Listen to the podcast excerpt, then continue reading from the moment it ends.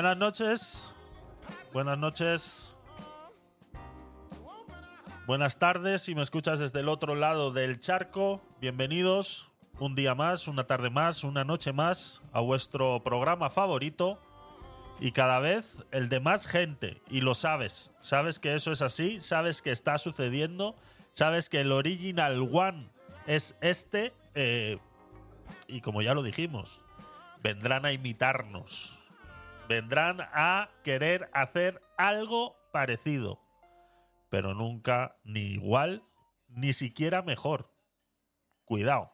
Este es tu programa, las últimas del día. Eh, ya sabéis que es un programa bastante distendido, que con vuestros comentarios, clips y demás que me podáis mandar a través de mi club de Telegram, pues hacemos ese análisis a las últimas eh, noticias de actualidad, tanto de España como del resto del mundo, ¿no? Eh, tratando pues cualquier tema. Ya sabemos que, por ejemplo, el día de hoy, pues han sucedido cositas, han sucedido cositas. Eh, pudiéramos tirarnos horas calificando lo que ha sucedido hoy.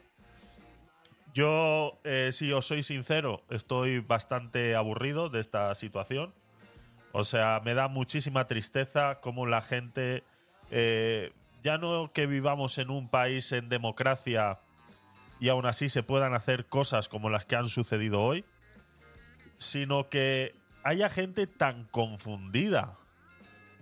Y yo no estoy diciendo que lo que hablamos aquí, lo que digo yo, es la verdad pura, sino que cuando se habla de acontecimientos, se habla de, como dicen los jóvenes hoy en día, de factos, ¿no? Eh, de cosas que están ahí. O sea, que es que no es. Que no es algo. Algo de lo que eh, puedas decir, no, es que te lo estás inventando, Javier. No, es que, Javier, esa es tu opinión.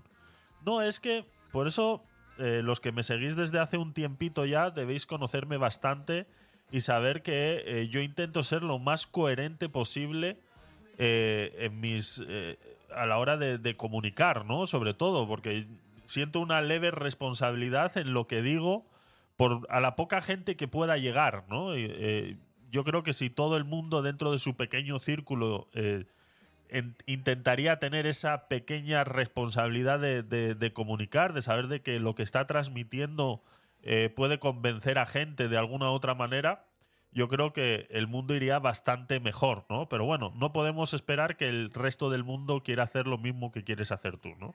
Y yo, a mí me gusta tratar siempre los temas con un contexto y con una manera eh, estricta a la hora de ser lo más imparcial posible dentro de la realidad.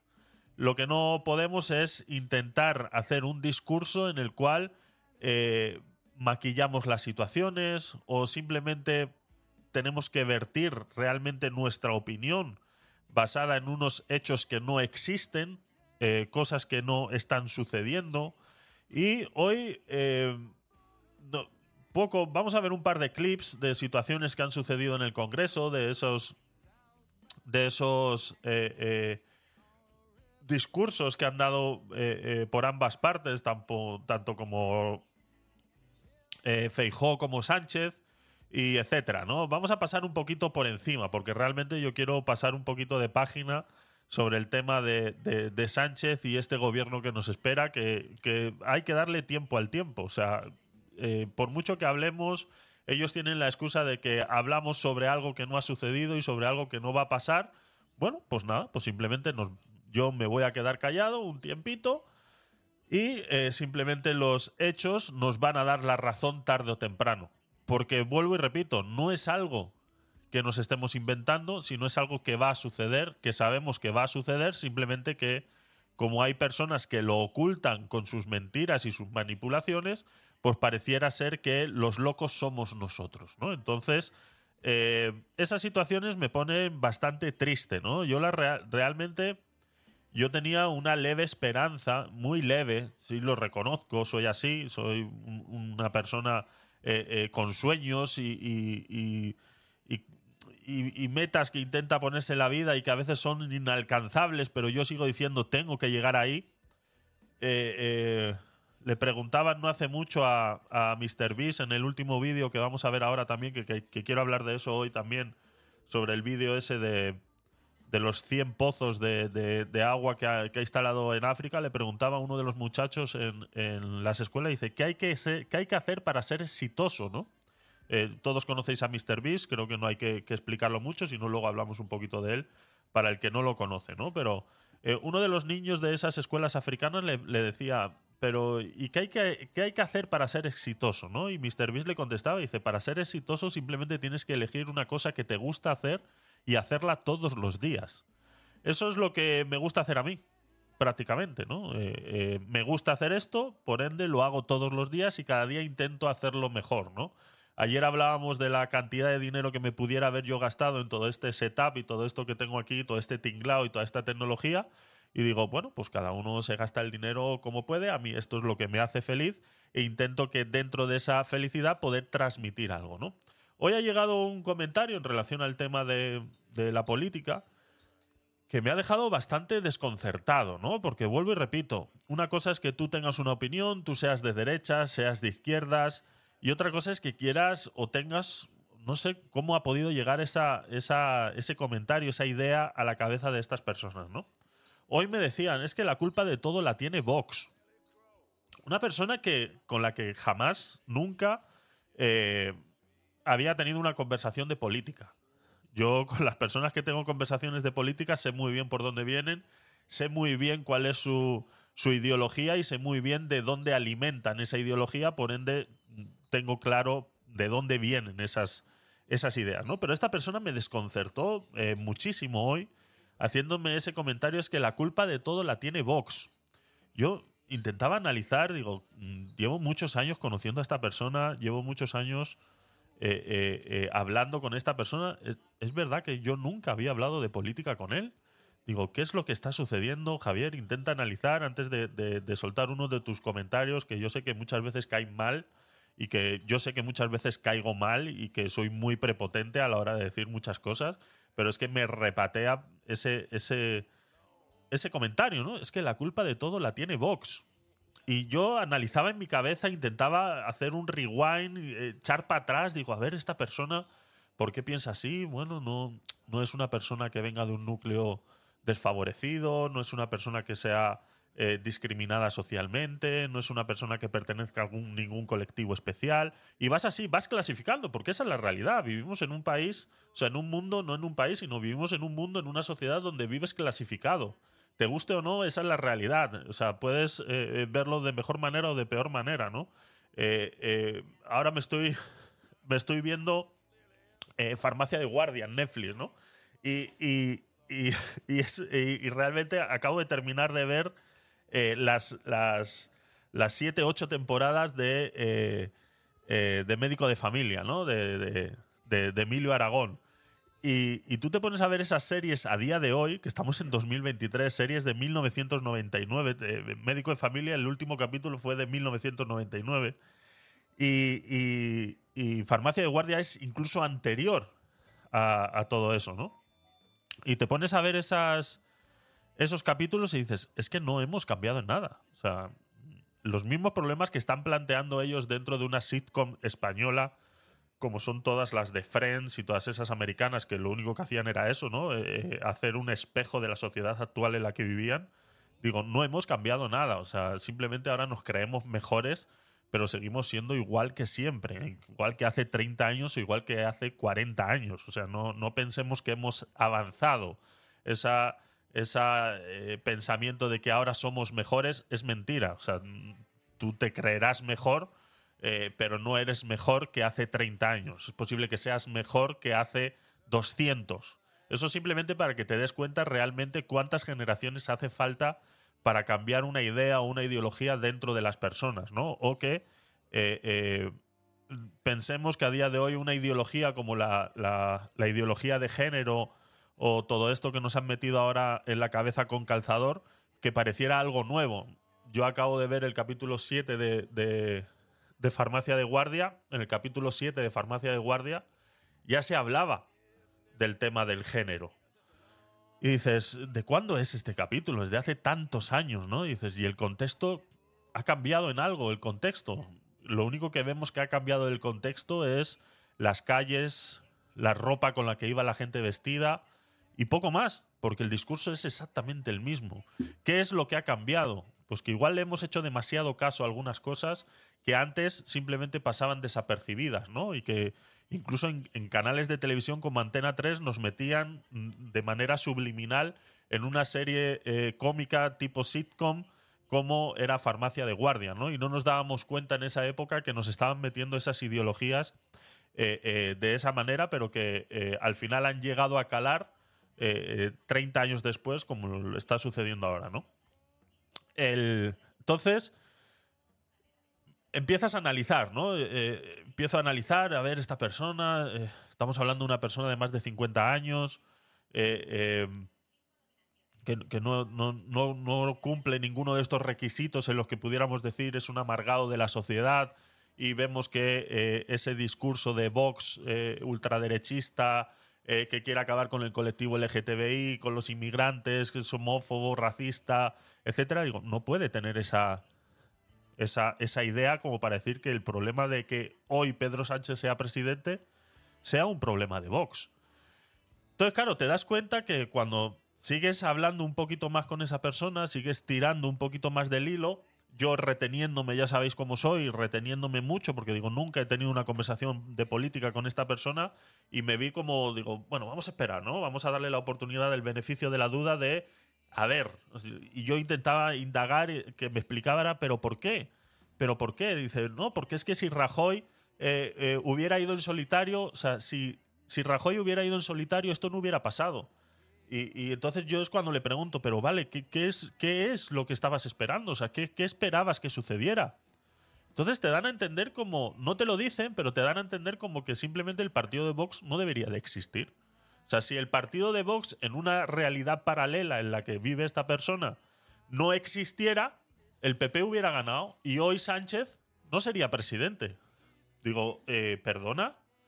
O sea, ¿de verdad hay gente viviendo en realidades paralelas en las que creen que situaciones como esas pudieran haber pasado porque... O sea, eso es como cuando te pones a ver una película de, de, de, Marvel y te, y te, empiezan a mezclar que si Spider-Man con Superman, eh, eh, eh, universos paralelos, dimensiones paralelas y mierdas de esas que luego tú te quedas que dices, perdona, o sea, a mí déjame con mi cómic de hace 50 años que lo entendía bastante mejor que lo que está pasando ahora, ¿no? Pues sí, es así. Hay personas que viven en una realidad paralela en la que piensan que la solución hubiera sido que Vox no hubiera existido. Entonces, eh, dices, hostia, es que al final la izquierda es, es, prácticamente cuando tratan a la derecha de ultraderechista, es de lo que están hablando, ¿no? Escuchas el discurso de Sánchez eh, eh, que hizo ayer, todas las contestaciones que ha hecho hoy, y dices, es que claro, su universo paralelo ideal es el donde la derecha no existe, donde no existe nada diferente a lo que ellos puedan pensar. Pero claro, digo, y todo esto lo estaba pensando yo hacia adentro mientras le estaba escuchando y a todo esto digo, pero claro, es que él está diciendo, su argumento se está quejando de que Sánchez es presidente, por ende, no es de izquierdas tampoco. Digo, entonces, ¿qué cojones me está pasando? Digo, no lo entiendo. ¿Cómo hay gente que, sea capaz? Entonces, cuando yo le hago la pregunta, digo, pero vale, pero, pero le estás, diciendo que, si Vox no existiera, Sánchez no fuera presidente. Eh, eh, Vox no nació ayer. O sea, Vox no es un partido que haya empezado ayer. Entonces, eh, ¿qué, es lo que me quieres decir? Le digo, y ya es cuando le hago la pregunta que ya derrumba todo argumento. Le digo, pero ¿de dónde crees que nació Vox? Le digo, ¿de dónde crees que nació Ciudadanos? Le digo, si el problema que tenemos en España es que realmente no sabes cómo funciona el sistema electoral español. Ese es el problema. Y ya no es que no lo sepas tú como votante, que igual de repente dices, pues no me interesa la política, no estoy interesado, etcétera, etcétera, etcétera, no te empapas lo suficiente, dices, pues bueno, pues estás en todo tu derecho, como estás en todo tu derecho de no ir a votar porque vivimos en un país libre. Estás en todo tu derecho. Pero asimismo como estás en todo tu derecho de no entender muy bien cómo funciona la política, de incluso no ir a votar, porque hay gente que se jacta muchas veces de que yo no voto y luego andan opinando. Y digo, bueno, pues tienen, existe, es una posibilidad de no ir a votar, existe, es la posibilidad y pueden seguir opinando, hay que seguir escuchándolo, no pasa nada. No pasa nada, ¿no? Eso no rompe las reglas del juego en ningún momento. Pero coño, eh, infórmate un poquito más, ¿no? Analiza un poquito más tus argumentos. Porque Vox nació de gente descontenta del PP. Eh, es así. ¿Qué es lo que tendría que haber pasado para que Sánchez no hubiera sido hoy presidente? Yo lo he explicado muchas veces. Pero para eso hay que intentar analizar un poquito más y entender un poquito más cómo funciona la ley DONT. ¿Qué es lo que realmente nos tiene a nosotros en este problema a día de hoy? Los que lo vemos como un problema, porque otros lo ven como que han ganado la batalla de su vida. Vuelvo y repito, el tiempo lo dirá. No voy a ser yo el que esté hablando encima de ellos para intentar refutarles sus ideas. No voy a ser yo, ya lo he hecho durante mucho tiempo y como ves no vale absolutamente para nada. Entonces el tiempo lo dirá. ¿Qué es lo que tenía que haber pasado? Y luego ya nos vamos a, esos clips que hay por ahí para reírnos un rato, porque realmente eh, yo lo poco que he visto está muy desconectado ayer y hoy del, tema del Congreso de los Diputados, porque me parece un puto circo lo que ha sucedido ahí. Eh, eh, me parece que se están riendo de mi inteligencia, entonces aquellos que cuando hablaba Sánchez y aplaudía pues me parecen simples focas aplaudiendo en un circo de, del Aquapark y ya está. Y, los que no y tienen que estar ahí, pues pobrecitos porque se tienen que tragar con toda esa mierda que estaban diciendo, ¿no? pero todos, absolutamente todos, me da igual. Entonces, eh, ¿qué es lo que tenía que haber pasado para que a día de hoy no estuviéramos con este problema? Es que los propios políticos entendieran cómo funciona la política. ¿Vale? Los propios políticos son realmente los eh, culpables de que estemos sufriendo ciertas circunstancias porque ellos ni siquiera han entendido cómo funciona la política. Por eso es que a mí me gusta también, y lo he dicho muchas veces, analizar la política de otros países, ¿no? Que veamos, pues, eh, pues como estamos siguiendo ahora la de la de Argentina y veamos pues cómo dentro de lo que cabe nos están dando una pequeña lección de humildad porque hemos visto como Bullrich, por ejemplo, el partido de derecha central que vendiera a ser comparado con Feijó aquí en España, eh, se ha bajado del carro y en segunda vuelta ha dicho vamos a apoyar a Milei, que es el ultraderechista libertario argentino, que es el, eh, Abascal argentino, ¿no?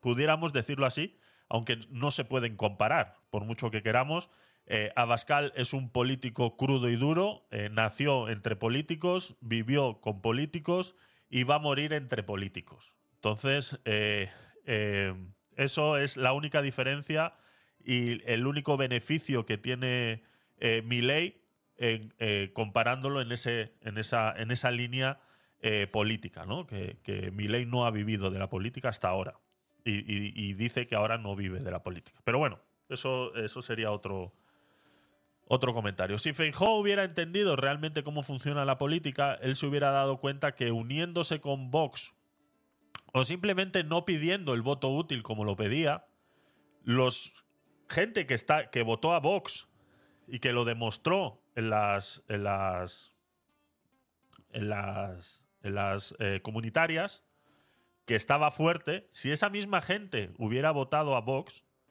hubieran tenido los escaños suficientes para poder gobernar. Pero no. Se pidió el voto útil. Se pidió el voto útil donde se sabe, o al menos ellos deberían de saber, y estos son números ficticios, pero simplemente es para que lo entendamos, que un escaño en el PP son 300.000 votos, pero un escaño en Vox son 150.000. Entonces, si esos casi 700.000 votos que se fueron de Vox al PP en esa, en esa votación en la cual estaban pidiendo el voto útil, si hubieran quedado en Vox, Vox y PP pudieran haber gobernado. Pero claro, aquí es donde entras en las que dices, claro, pero es que entonces han caído en el juego. ¿no? Y eso es cuando analizamos el discurso, el debate de, de Massa con Milley, cómo Massa eh, obligaba a Milley a entrar en el juego. Y ahí es donde está el problema que la derecha no sabe realmente cómo atacar a esa izquierda progresista que tenemos hoy en el mundo. No estamos hablando de la izquierda de hace 20 años atrás. No estamos hablando de la izquierda de, de Felipe González. Que eso es una izquierda socialista de verdad. No estos partidos autoritarios que es lo que están creando. Y por eso Sánchez es uno de los que se destaca siempre en este tipo de eh, políticas que están haciendo ahora mismo, ¿no? En las que eh, se ve y se, y se, siente que realmente están eh, totalmente distanciados del partido. Porque ese era el pequeño ápice de sentimiento en el cual yo decía, digo, digo ¿quedará alguien en el Partido Socialista que dé el golpe encima de la mesa y diga, pues rompo la disciplina de voto, que me parece una aberración que exista una frase como esa, suponiendo que vivimos en un país democrático. Pues no ha pasado. Incluso nos puso los dientes largos Pajes eh, dos días antes, el presidente de, eh, Castilla y León, eh, nos puso los dientes largos que, porque se pasó por las televisiones criticando a Sánchez y diciendo esto no puede ser, esto es una locura, esto no debería suceder, esto no sé qué, esto no sé cuántos. Y luego titulares 20 horas antes de ayer eh, ya salía diciendo, dice, bueno, sí, no estoy de acuerdo, pero tampoco voy a, dar el paso, ¿no? Entonces... Ay, te quedas diciendo que, bueno, pues nada, no hay nada que hacer, ¿no? Eh, Castilla-La Mancha, perdón. Castilla-La Mancha, gracias, a Eh, Castilla-La Mancha. Entonces, eh, te quedas que dices, pues vale, pues nada, no hay, no hay ninguna solución, ¿no? Entonces, esa es esa es el, eh, la tristeza y el malestar con el que yo llevo dos días que digo, pues es que no hay nada que hacer. Y luego te encuentras con comentarios como que eh, esto, estamos sufriendo esto porque existe Vox, pues ya dices, pues nada, no hay más nada que podamos hacer.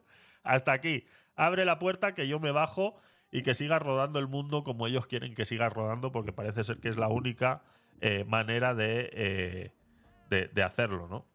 Dice, eh, Paje ha perdido una oportunidad de salvar España. Yo estoy completamente de acuerdo que eh, debería haber habido eh, alguien en el Partido Socialista, sea Paje, sea quien sea. si, por eso la coherencia es muy importante. ¿no? Ya lo comentábamos en programas anteriores, cómo se está prostituyendo el vocabulario español de tal manera de que ya no miento, sino que cambio de opinión y, cosas así, ¿no? Eh, vemos como cada día es una frase diferente en la que, eh, no, pero es que sí, lo, es verdad que lo dije así. Eh, ¿Os acordáis cuando, cuando entre ellos mismos hace... porque es que esto, esta, esto que estamos sufriendo, llevamos cinco años de Sánchez ya, o sea, que no es que, que fue hace, antes de ayer. O sea, que recordemos que Sánchez ha sido presidente bajo, bajo, una moción de, de censura y poco más sea, yo creo que jamás ha gobernado eh, eh, como si han gobernado otros dirigentes en este país, ¿no? Siempre ha gobernado vendiendo el alma al diablo, ¿no? Y es lo que acaba de hacer, vendiéndole eh, el alma, el país a, a, este, al prófugo que está, que está en Bruselas, ¿no? Entonces, es una lástima, es una lástima, la verdad que es una lástima. Eh, nos decía Mayra por aquí, buenas noches chicos, gracias a todos los que estáis pasando por aquí. Eh, Mayra, Navegarlo, Nonín, ¿qué tal? Eh, Frank, ¿qué tal? Bienvenido. por eso hay que seguir con la ideología de género, es muchísimo más importante de lo que parece.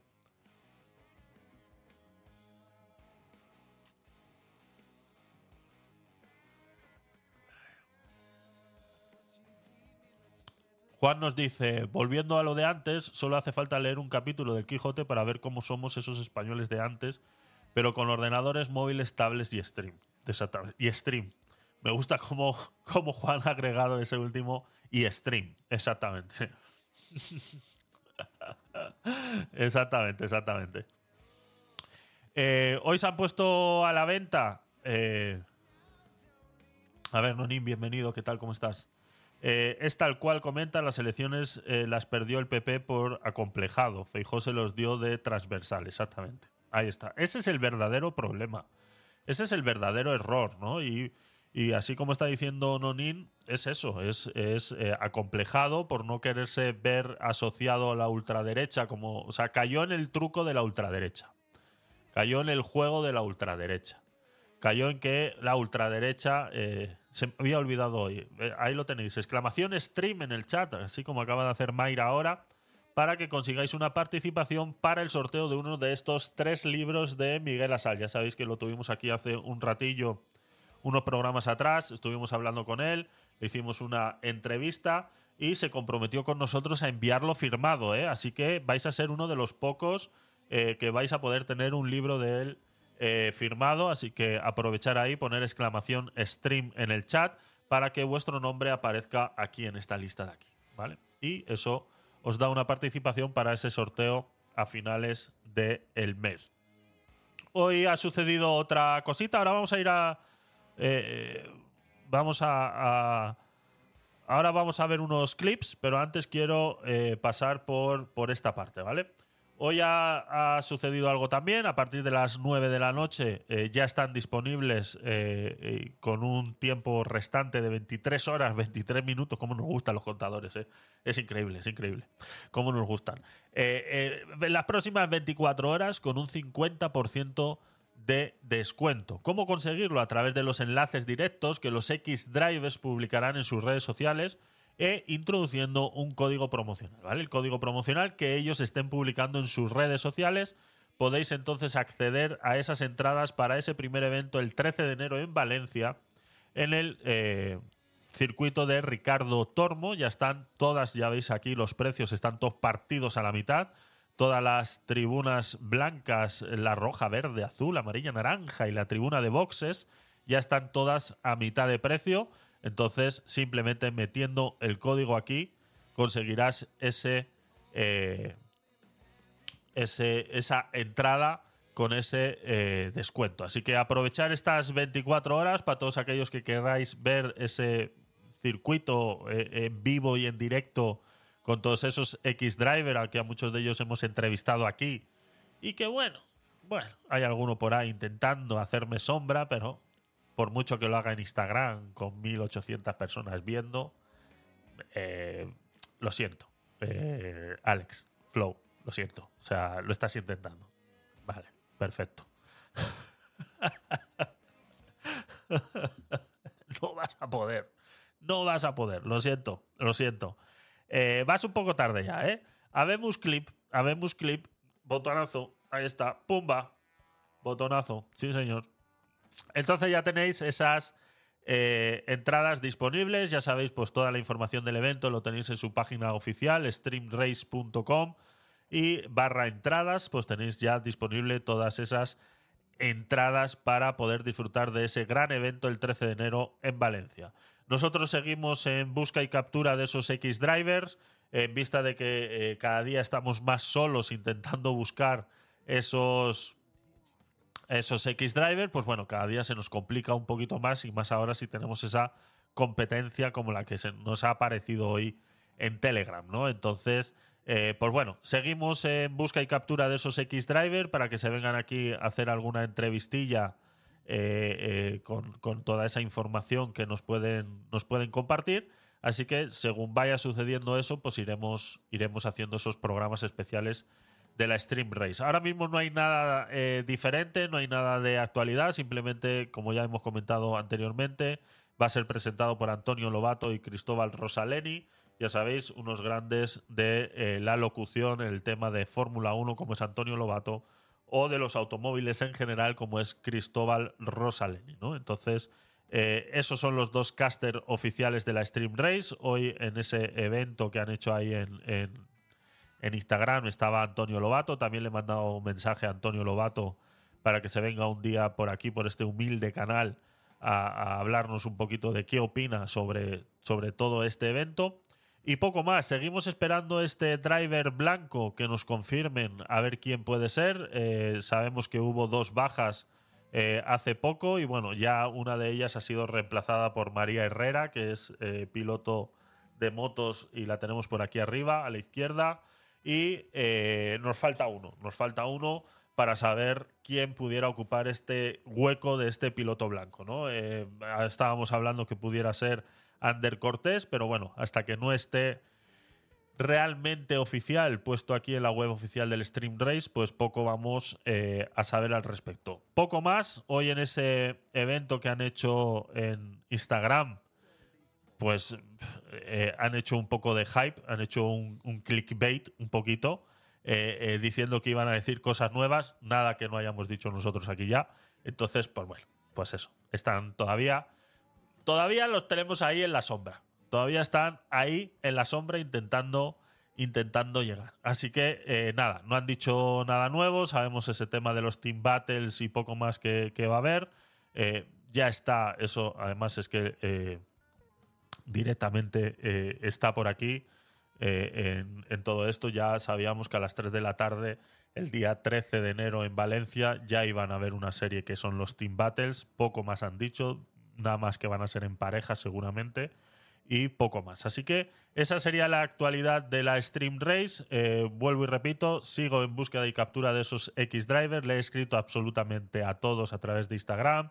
Les suelo escribir en varios comentarios. Si alguno tenéis eh, un poco de, enlace con ellos, pues estaría bien que, me echarais una manilla.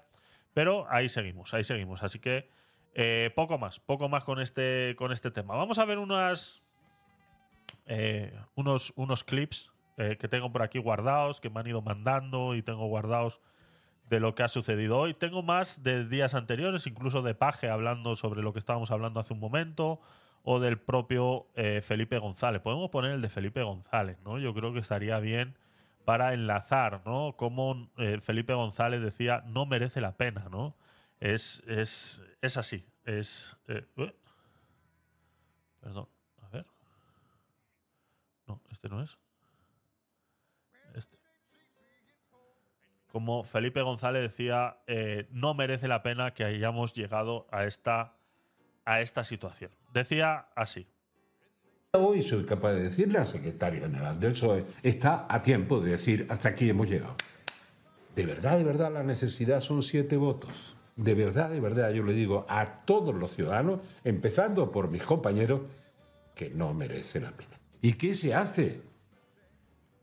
ir a ganar las elecciones si se repiten. Eso es para lo que Sánchez no ha estado preparado nunca, ¿no? Lo decíamos hace, lo decíamos hace un momento, ¿no? Eh, eh, e dice, yo no tengo contacto para Stream Race en Drift Spain, sí. Pues, eso le ha pasado a Sánchez hoy también. que de repente se ha quedado así sin palabras. Hay un clip por ahí que yo no sé si será verdad, lo he visto un par de veces en varios sitios y es posible que sí. La Drift Spain, pues bueno, podemos ir, viendo, ir viendo cositas también. No descarto, no descarto entrevistar a otra gente, ¿eh? No descarto entrevistar a otra gente que nos dé su opinión sobre la Stream Race y demás. No descarto, no descarto. Me parece bien. Así como un canal independiente, nos podemos permitir cualquier cosa ahora mismo. Cualquier cosa ahora mismo. Perfecto, perfecto. Eh, lo, vamos, lo vamos hablando, Mayra. Lo vamos hablando. Eh, eso es, perfecto. Entonces, eh, lo que digo, ¿no? si el propio Felipe González ya decía que no merecía la pena, pues ¿qué podemos, ¿qué podemos esperar de los demás, ¿no? Y como decía, ¿qué es lo que habría que hacer? Decía Felipe González, lo que habría que hacer es ir a elecciones y ganarlas, ¿no? Ese es el problema, que es que Sánchez no se ha enfrentado nunca realmente a unas elecciones. O sea, eh, a las elecciones que se ha enfrentado ha perdido. Ha tenido que pactar. Y, mucha gente de la izquierda dice, es que esa es la democracia en la que vivimos hoy. es una democracia de pactos y demás. Y dice, sí, estamos completamente de acuerdo, que, es, que eso funciona así, que es parte de las reglas del juego y demás pero no quita entender que eh, es que luego hay unos comentarios que hace Sánchez que ahora, ahora los hablaremos y, os hago un pequeño un pequeño apunte en el cerebro para que os acordéis de esto que os voy a decir ahora para esos comentarios, ¿no? Eso de consejos vendo y para mí no tengo, pues eso es eh, lo que luego vamos a ver en otro clip. Vamos a poner otro por aquí, eh, a ver qué... Ah, bueno, esto le pasó a Rubén Gisbert en una en una de las manifestaciones eh, eh, fue golpeado por la policía. Eh, lamentamos que esto haya sucedido a Rubén. Rubén está pertenece a una a una asociación eh, civil eh, y es el, la cara visible de esa asociación civil. Y bueno, han estado haciendo varias manifestaciones y frente al Congreso de los Diputados y incluso entre ellas una acampada y fue agredido físicamente por un policía. ¿no?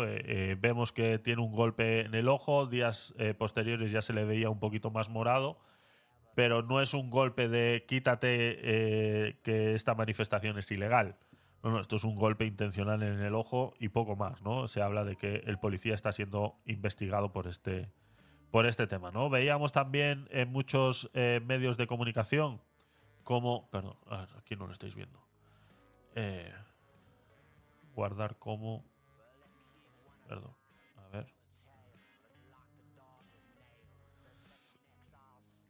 escritorio. Veíamos en muchos eh, medios de comunicación cómo hacían referencia a este titular. Esto es una captura de pantalla de su propia, eh, de su propia página web y es bastante gracioso. ¿no?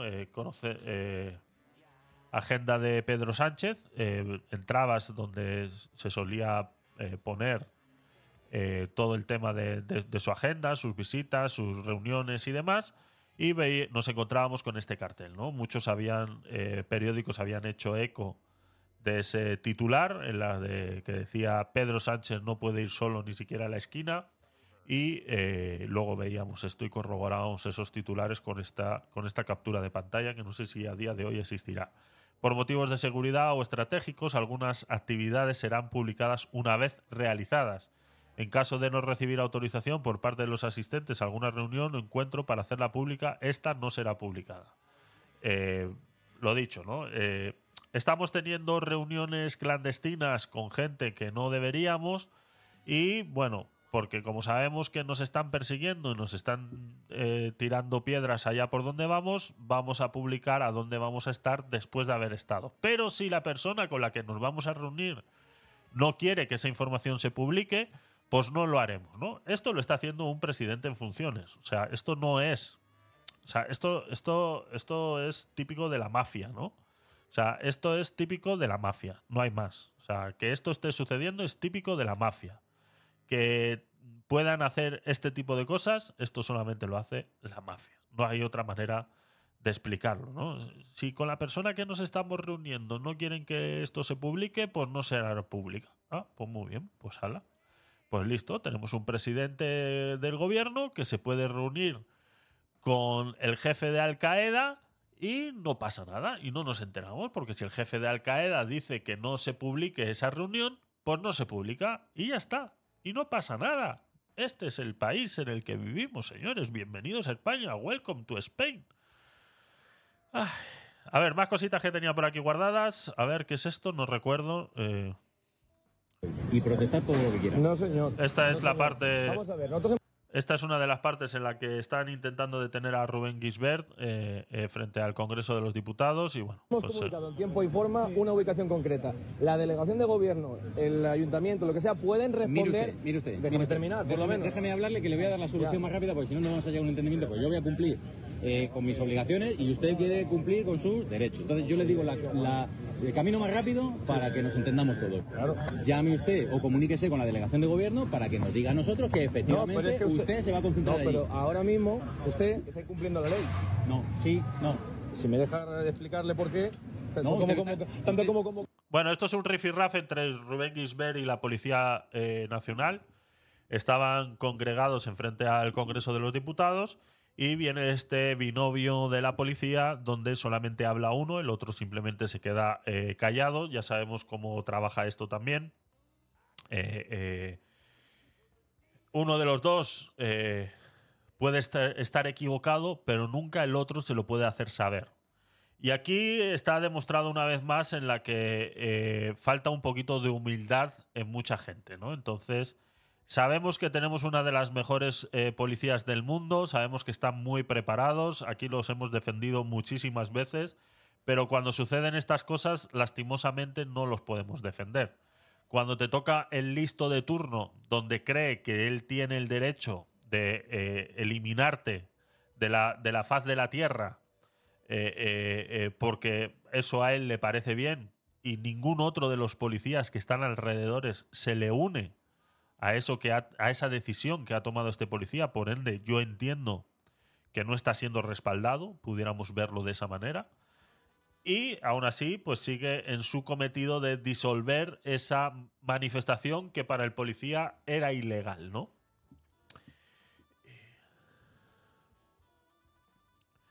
Eh, tiene miedo Sánchez y yo me alegro que al menos sufra por todo lo que está haciendo, que se joda. Sí, sí, a ver, eh, dentro de lo que cabe, pues sí.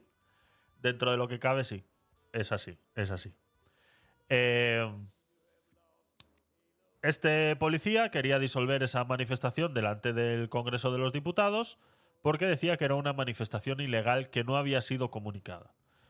Eh, lo dice Rubén Gisbert más adelante, el video es bastante largo, os lo resumo un poquito, si queréis eh, escucharlo por vosotros os paso el enlace, pero vamos, eh, en resumidas cuentas, eh, si todos sabéis, en un estado de derecho como el que vivimos actualmente y con las normas en las que vivimos actualmente, si tú quieres hacer una manifestación tienes que comunicarlo a la, a la delegación de gobierno y decir el día tal voy a hacer una manifestación, somos tales y nos vamos a manifestar sobre X cosas. Tú haces ese comunicado, los abogados saben muy bien cómo hacerlo y eh, si no recibes una respuesta negativa, explícita y documentada, la manifestación está autorizada. No es que no solamente eh, eh, esté autorizada, porque es que está mal dicho. Porque vivimos en un estado de derecho donde las manifestaciones son todas eh, válidas, ¿vale? Donde todo tipo de manifestación y toda manera de manifestarse, siempre y cuando no sea violenta, es permitida. O sea, no existe tal como la manifestación está autorizada. No, no. Ya de por sí. Lo que puede ser es prohibida, pero en ningún momento es autorizada. ¿Vale? Eso es un gran problema de entendimiento cuando hablamos de estas cosas, ¿no? Es que la manifestación no es autorizada. No, perdóname. No existe un documento por parte de la delegación del gobierno en la que diga que esta manifestación no se puede realizar. Y dentro de ese documento, si existiera, existen eh, varios puntos en los cuales la propia delegación de gobierno tiene que decir, pues no está permitida por esto, esto, esto, esto y esto. No solamente es, no está permitida, no. Tiene que explicarlo muy bien. Y muchas veces la misma delegación de gobierno sabe que meterse en un problema de negar una manifestación es meterse en un problema muy gordo. Por ende, eh, toda manifestación automáticamente, eh, simplemente habiéndola comunicado, es una eh, manifestación autorizada, entre comillas. No quiero utilizar esa palabra porque no está bien utilizada ahí. Es una manifestación comunicada. Ya está. La única manera en la que una manifestación no sea legal es porque la manifestación no ha sido comunicada. No autorizada, sino comunicada de que eso iba a suceder, ¿no? Y este policía, pues en su énfasis de hacérselas de listo, pues quiso, eh, pues eso, ¿no? Eh, darle una clase a, a- Rubén, que bueno, que ya sabéis que lleva unos días patinando, pero en esto sí sabe, porque esto es a lo que se dedica. O sea, él es abogado, ¿no? Ya lo hemos dicho muchas veces cuando le hemos criticado muchos comentarios que ha hecho, le digo, eh, Rubén, eh, dedícate a lo tuyo, o sea, olvídate de todo lo demás, dedícate a lo tuyo. Y lo tuyo es esto. Y aquí tienes toda la razón. Y le decía eh, cosas así, ¿no? comunicada. Bien, perfecto. No se puede identificar a Ya alguien. está, ya está, interponga usted lo que quiera. Ya está, no le voy a explicar nada porque se lo estoy explicando y no hace más que contra, contra replicarme y decirme no le voy a explicar mi trabajo. Usted haga lo que Está comunicada, dice, no está comunicada, está comunicada. Haga usted lo que tenga que hacer, no le puedo, no le voy a decir más. Pero me está explicando. Yo le escucho, ¿por qué, por qué han identificado No, no, no le voy a entonces? explicar más porque no admite usted mis explicaciones. no Sí, sí, le escucho. ¿Por qué han identificado Si entonces? es que yo no le voy a explicar a usted por qué he identificado a una persona que no es a la que he identificado. Porque si esa persona quiere que yo se lo explique, se lo volveré a explicar, pero ya se lo hemos Yo explicado. soy ¿eh? el convocante y el responsable de esto. Al final el que responde soy yo. ¿Es, es usted- es usted el convocante? Sí. Déjeme su DNI entonces, por favor. Me he identificado a mí. Esto es una concentración que nosotros tenemos como no comunicada y se les iba a proceder a, a- a proponer para... Que no, que no, que no, que no. La resolución de delegación de gobierno. Que no tiene Y que haber resolución de... Está. Ahí es donde comete el error el policía, ¿no? Está hablando bien, es una. eh, ellos supuestamente tienen una notificación de que la manifestación no ha sido comunicada, él presenta el documento de que, la, de que sea comunicado y él pide un documento por parte de la delegación de gobierno donde diga, sí, usted puede hacer la manifestación. Ese documento no tiene que existir. O sea, ese documento no existe. O sea, no, no existe un documento tal de que una manifestación es, es permitida. No existe. Iría en contra de la ley. ¿Vale? Iría en contra de los derechos de todos los ciudadanos a poder manifestarnos es anticonstitucional. Un documento permitiendo una manifestación es anticonstitucional. Es así. Pues este señor sigue pensando que tiene que haber un documento por parte de la delegación de gobierno que diga que esa manifestación ha sido comunicada. No, no, que es que no. La manifestación es comunicada, aquí tienes el documento, tienes los sellos de que la delegación de gobierno ha recibido el documento y ustedes no tienen el documento negando esa manifestación. Por ende, la manifestación ha sido comunicada. Si está en la comunicación, de todas maneras. Bueno. Y ese es el problema en los que se encuentra Rubén Gisbert, que aquí pues eh, eh, tiene mucha, mucha razón de lo, que está, de lo que está sucediendo. A ver qué más tengo yo por aquí. Eh, ahí está, usa el código Tecnopoli para invitar a un amigo a stream. Ahí está Chakaram trabajando, muy bien, con esa exclamación code que suele poner en el chat.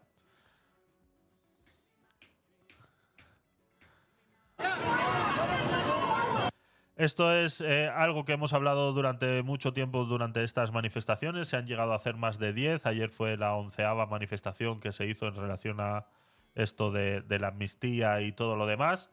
Y eh, lo hemos dicho muchas veces, ¿no? La izquierda se está apoderando de ese relato y siempre uniéndose a Televisión Española. Y, no sé si habéis eh, podido comparar un poquito lo que, lo que yo os he estado diciendo, de que si veis Televisión Española y cada vez que hablen de los disturbios y de las manifestaciones, ellos van a, alegar que la derecha es eh, franquista y nazi, ¿no? Con, la mano en alto y coros franquistas pues es a lo que se dedican, ¿no? Entonces, asimismo como ya sucedió después de esas eh, trifulcas donde utilizaron gases lacrimógenos y todo lo demás y al día siguiente ya todo parecía más normal, eh, era gracias a estos ciudadanos que supieron detectar en ese momento quiénes eran los rompe manifestaciones y eh, pasaban cosas como esta, ¿no?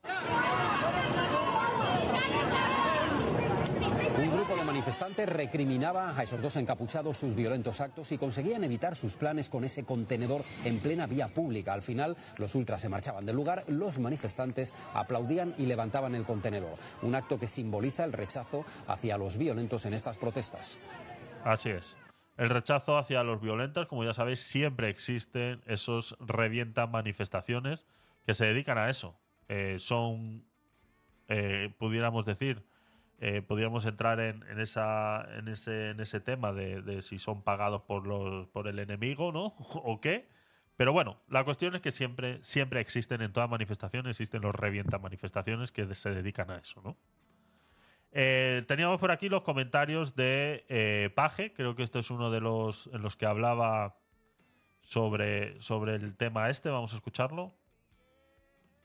A ver si el presidente del gobierno en funciones le preguntara a usted, usted le diría, no puedes aceptar esas exigencias y por lo tanto renuncia a la investidura.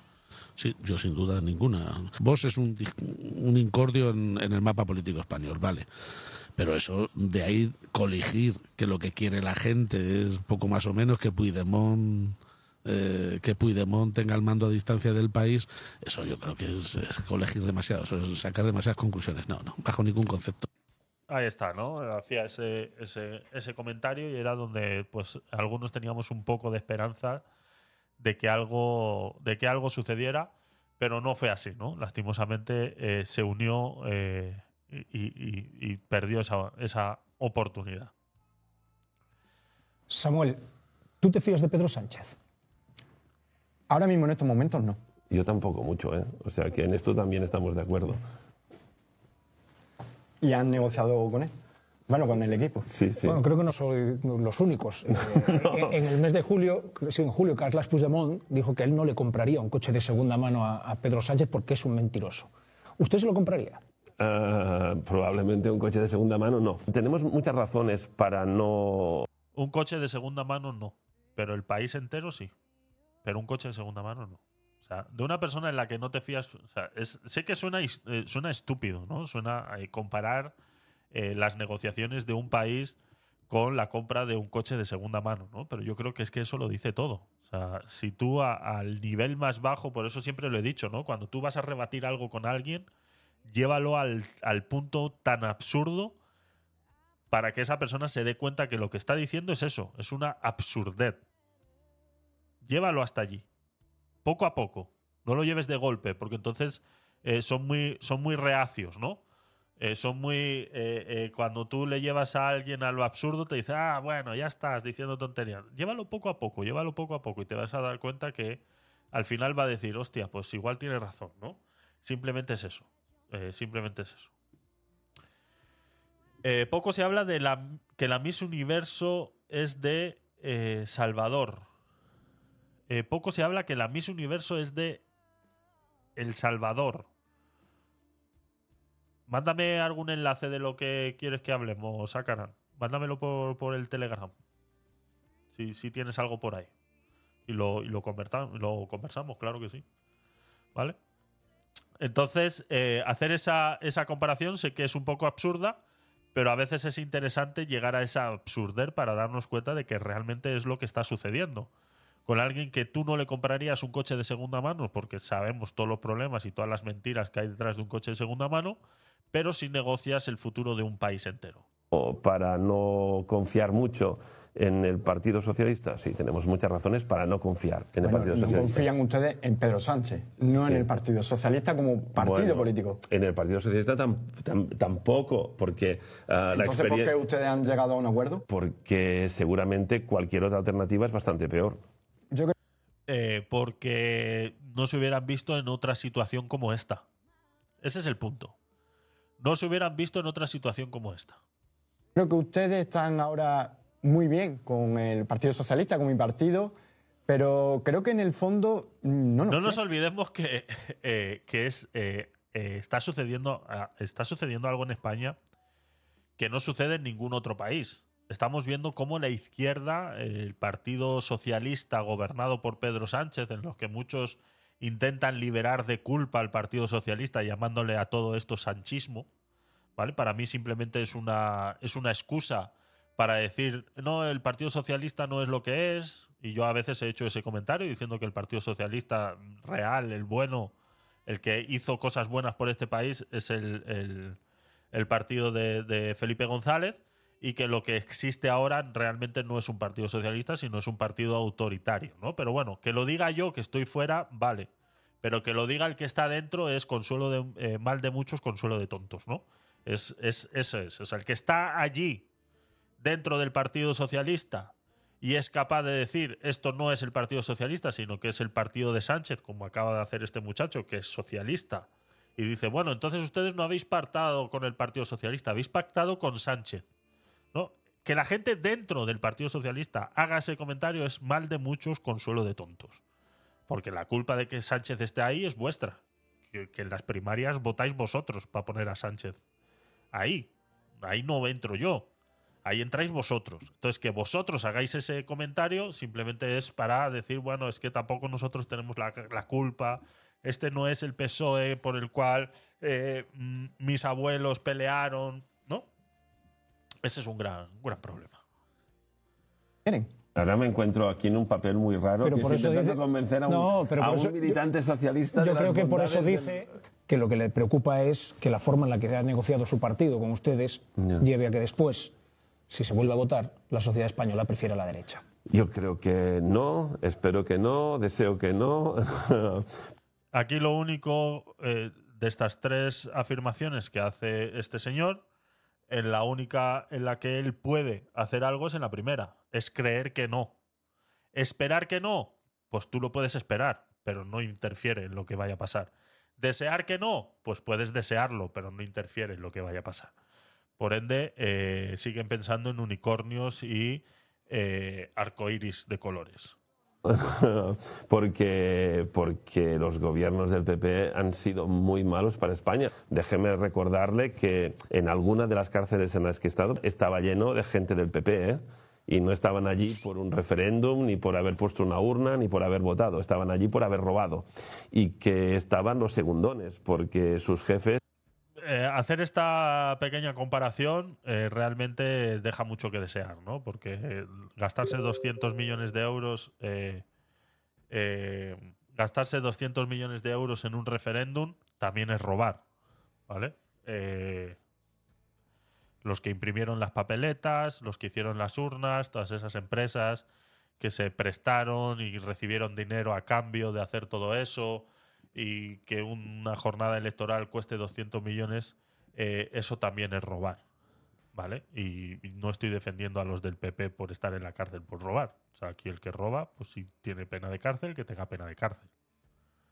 mm, no estaban, sus jefes ah, cortan calles ah, y por cortar calles a nosotros nos pusieron en la cárcel. Por cortar calles a nosotros nos pusieron en la cárcel, ¿no? Viven una fantasía, viven en una eh, mera fantasía. A ver qué más tenía por aquí eh, y ahora llegamos a la actualidad un poquito de lo que ha pasado hoy. Eh, bueno, esto sucedió en... uh, spend uh, public money on Esto, un eurodiputado eh, se acerca, parece ser que tenían una cena en estos días, el día 14, antes de ayer. Eh, había una cena ahí por Gijón, en el Hotel NH, un funcionario europeo, eh, que parece decir que ha venido a reunirse con el presidente, pero no, luego se confirmó que el presidente no estaba en esa comida, ¿no? sino que en esa cena. Estaba otras, otras personas del, del PP, pero el presidente no estaba ahí, ¿no? Fue bajarse del coche y antes de entrar al restaurante eh, se dio cuenta de que había una gente manifestándose. Este señor literalmente cruzó la calle y le preguntó a los manifestantes que qué es lo que está pasando, ¿no? Y una señora muy bien habida y hablando en inglés, eh, muy, muy, muy bien, la verdad, eh, le explicó qué era lo que estaba sucediendo. well, those who uh, spend uh, public money on organizing whatever that had to do with uh, the um, referendum for, well, the referendum for uh, making Catalonia an independent country, and all that money, well, declared to be okay that they spent it.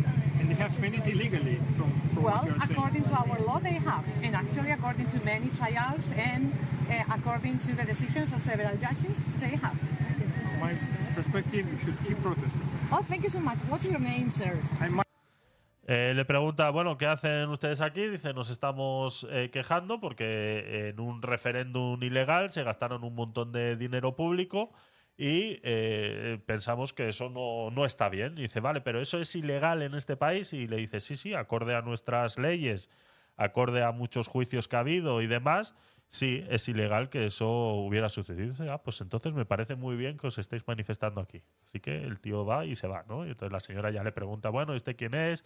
Y dice, bueno, eso es, eh, eso es innecesario decirlo y tal, pero bueno. Of course, yeah. Well, a you have meeting to. linked to the of Spanish presidency. It's not, but I'm coming from a trade union, so I know exactly what, what, you, what you are doing. Pregúntale si está Sánchez dentro. Do you know if our president is inside there? Or you don't know? Okay. No sabe. It's not my job. Well, if you have the possibility, take on that information to the European Parliament. Cuidado, cuidado. Be careful. Be careful. Thank you. Be careful. Casi la atropellan, ¿no? Casi la atropellan. Y bueno, y era una cena con el eh, gobierno español, pero el, presidente Sánchez eh, no estaba ahí, ¿no? Esto sucedió también en el hormiguero. Le hacen una pregunta a una persona random, como es eh, Josep Pedrerol, sobre qué opina sobre el tema de la amnistía y demás, ¿no? Y contestaba de esta manera. Te, tengo que- te quiero hacer una pregunta como catalán, eh, porque eh, estamos intentando olvidar por un momento lo que, lo que está sucediendo, pero lo que está sucediendo es bastante preocupante. Y tú, como catalán, como Josep Pedrerol, no se puede, imposible ser más catalán, ¿no? Eh, ¿Cómo estás viviendo este momento político de la amnistía y del pacto con Puigdemont como catalán? Yo no me quiero creer que sea verdad lo que están diciendo que va a pasar. ¿no? Ya sabéis que yo he sido siempre muy crítico en que personas eh, random, alejadas de la política y que no tienen ninguna necesidad de involucrarse en estos temas, todos sabemos lo que pasa. Yo he perdido muchas amistades y muchos conocidos por hablar de política y eh, lastimosamente es así.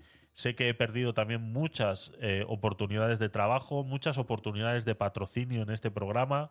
Sé que he perdido muchos apoyos por hablar de política. Sé, soy consciente. Por eso yo tengo otro trabajo que es lo que me mantiene a mí vivo, ¿no? Que es lo que me mantiene a mí con vida. Y es eh, dentro de lo que cabe lo que me mantiene a mí libre de decir lo que a mí me dé la gana. Josep Pedrerol eh, está bien, está en una posición en la que puede decir lo que quiera. Sabemos que no le va a repercutir mucho en, en su trabajo, pero sí le puede repercutir en seguidores, en repercusión, en que muchos medios pues no le puedan sacar por hacerse eco de algo de lo cual él no se tiene que hacer eco, ¿no? Él se tiene, sabemos que se dedica a hacerse eco de si eh, el balón de oro que le han dado a Messi se lo merece o no se lo merece, ¿no? Entonces, eh, eh, y, ya, y ya solo con eso consigue muchos enemigos, ¿no? Ya solo hablando de ese tema consigue muchos enemigos. Igual cuidado que hasta más que con la política, ¿no? Pero bueno, eh, hay que reconocer que hay que tener un par de huevos para hacerlo y eh, sobre todo intentar atenerse a las consecuencias, ¿no? Que pueda pasar. Y esto es eh, lo que decía. yo yo me acuerdo cuando el 1 de octubre, aquellas, aquel, aquel referéndum, aquella historia que se montó. Historia que se montó. Yo, yo recuerdo que en Cataluña lo pasaba mal, pero lo pasaba mal en- con, con la familia discutiendo sobre política. En Cataluña nunca había pasado eso. Dividieron la sociedad en dos, ¿no? El que era independentista y el que no lo era. Entonces, no quiero volver a eso. Y ahora el problema se ha trasladado a toda España, ¿no? Yo no puedo creer que alguien eh, mercadee por siete votos. Es decir, no, no, no creo que pueda. No, me lo, no, no estoy, yo no estoy eh, criticando a nadie. No solo que se mercadeen con siete votos, ¿vale? Vivimos en una eh, eh, monarquía parlamentaria donde los escaños de esos diputados, eh, de esos 350 diputados, eh, tienen un costo, tienen un valor, pero no, que no se nos olvide esa ley don't, que es lo que realmente eh, nos trae a todo este problema, como decía antes al principio. No son siete votos, son 800.000 votos. O sea, siete escaños que representa Junts son porque le han votado 800.000 personas en un país de 45 millones de habitantes. ¿Vale? Eh, no sé. Eh, Y tengo que tener hecho la política, digamos que es el arte del diálogo. Pero aquí no es tanto diálogo como el, como el mm, yo te doy a cambio de qué, ¿no? O sea, condonar una deuda de 15.000 millones a Cataluña, yo soy catalán, muy bien. Pero ¿cuándo van a arreglar el tren en Extremadura? ¿No? Entonces, yo creo que tenemos que, que pensar en todas las comunidades. Yo soy solidario, tengo la suerte, yo he vivido, he nacido en Cataluña, venido- he venido a Madrid. Madrid me ha recibido muy bien. Madrid es una ciudad, una comunidad que recibe a todo el mundo sin preguntar de dónde vienes. Y eso es una realidad, no es un tópico. ¿no? Entonces, yo viajo por toda España. Entonces, me siento catalán y español. Y no quiero que cuando me vean a mí piensen que yo soy insolidario con el resto. Los catalanes no somos insolidarios. Hay unos independentistas que quieren hacer que parezcamos insolidarios. Yo defiendo.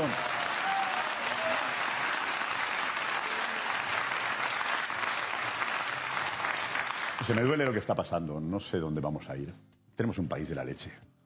¿Cómo que- muy bien. ¿Cómo crees que se sienten los catalanes que no son nacionalistas? Que parece que esto que estás diciendo, que eh, se puede cometer una injusticia muy grande de, de meter a todo el mundo en, en un saco. ¿Sabes qué pasa? No había conflicto ahora.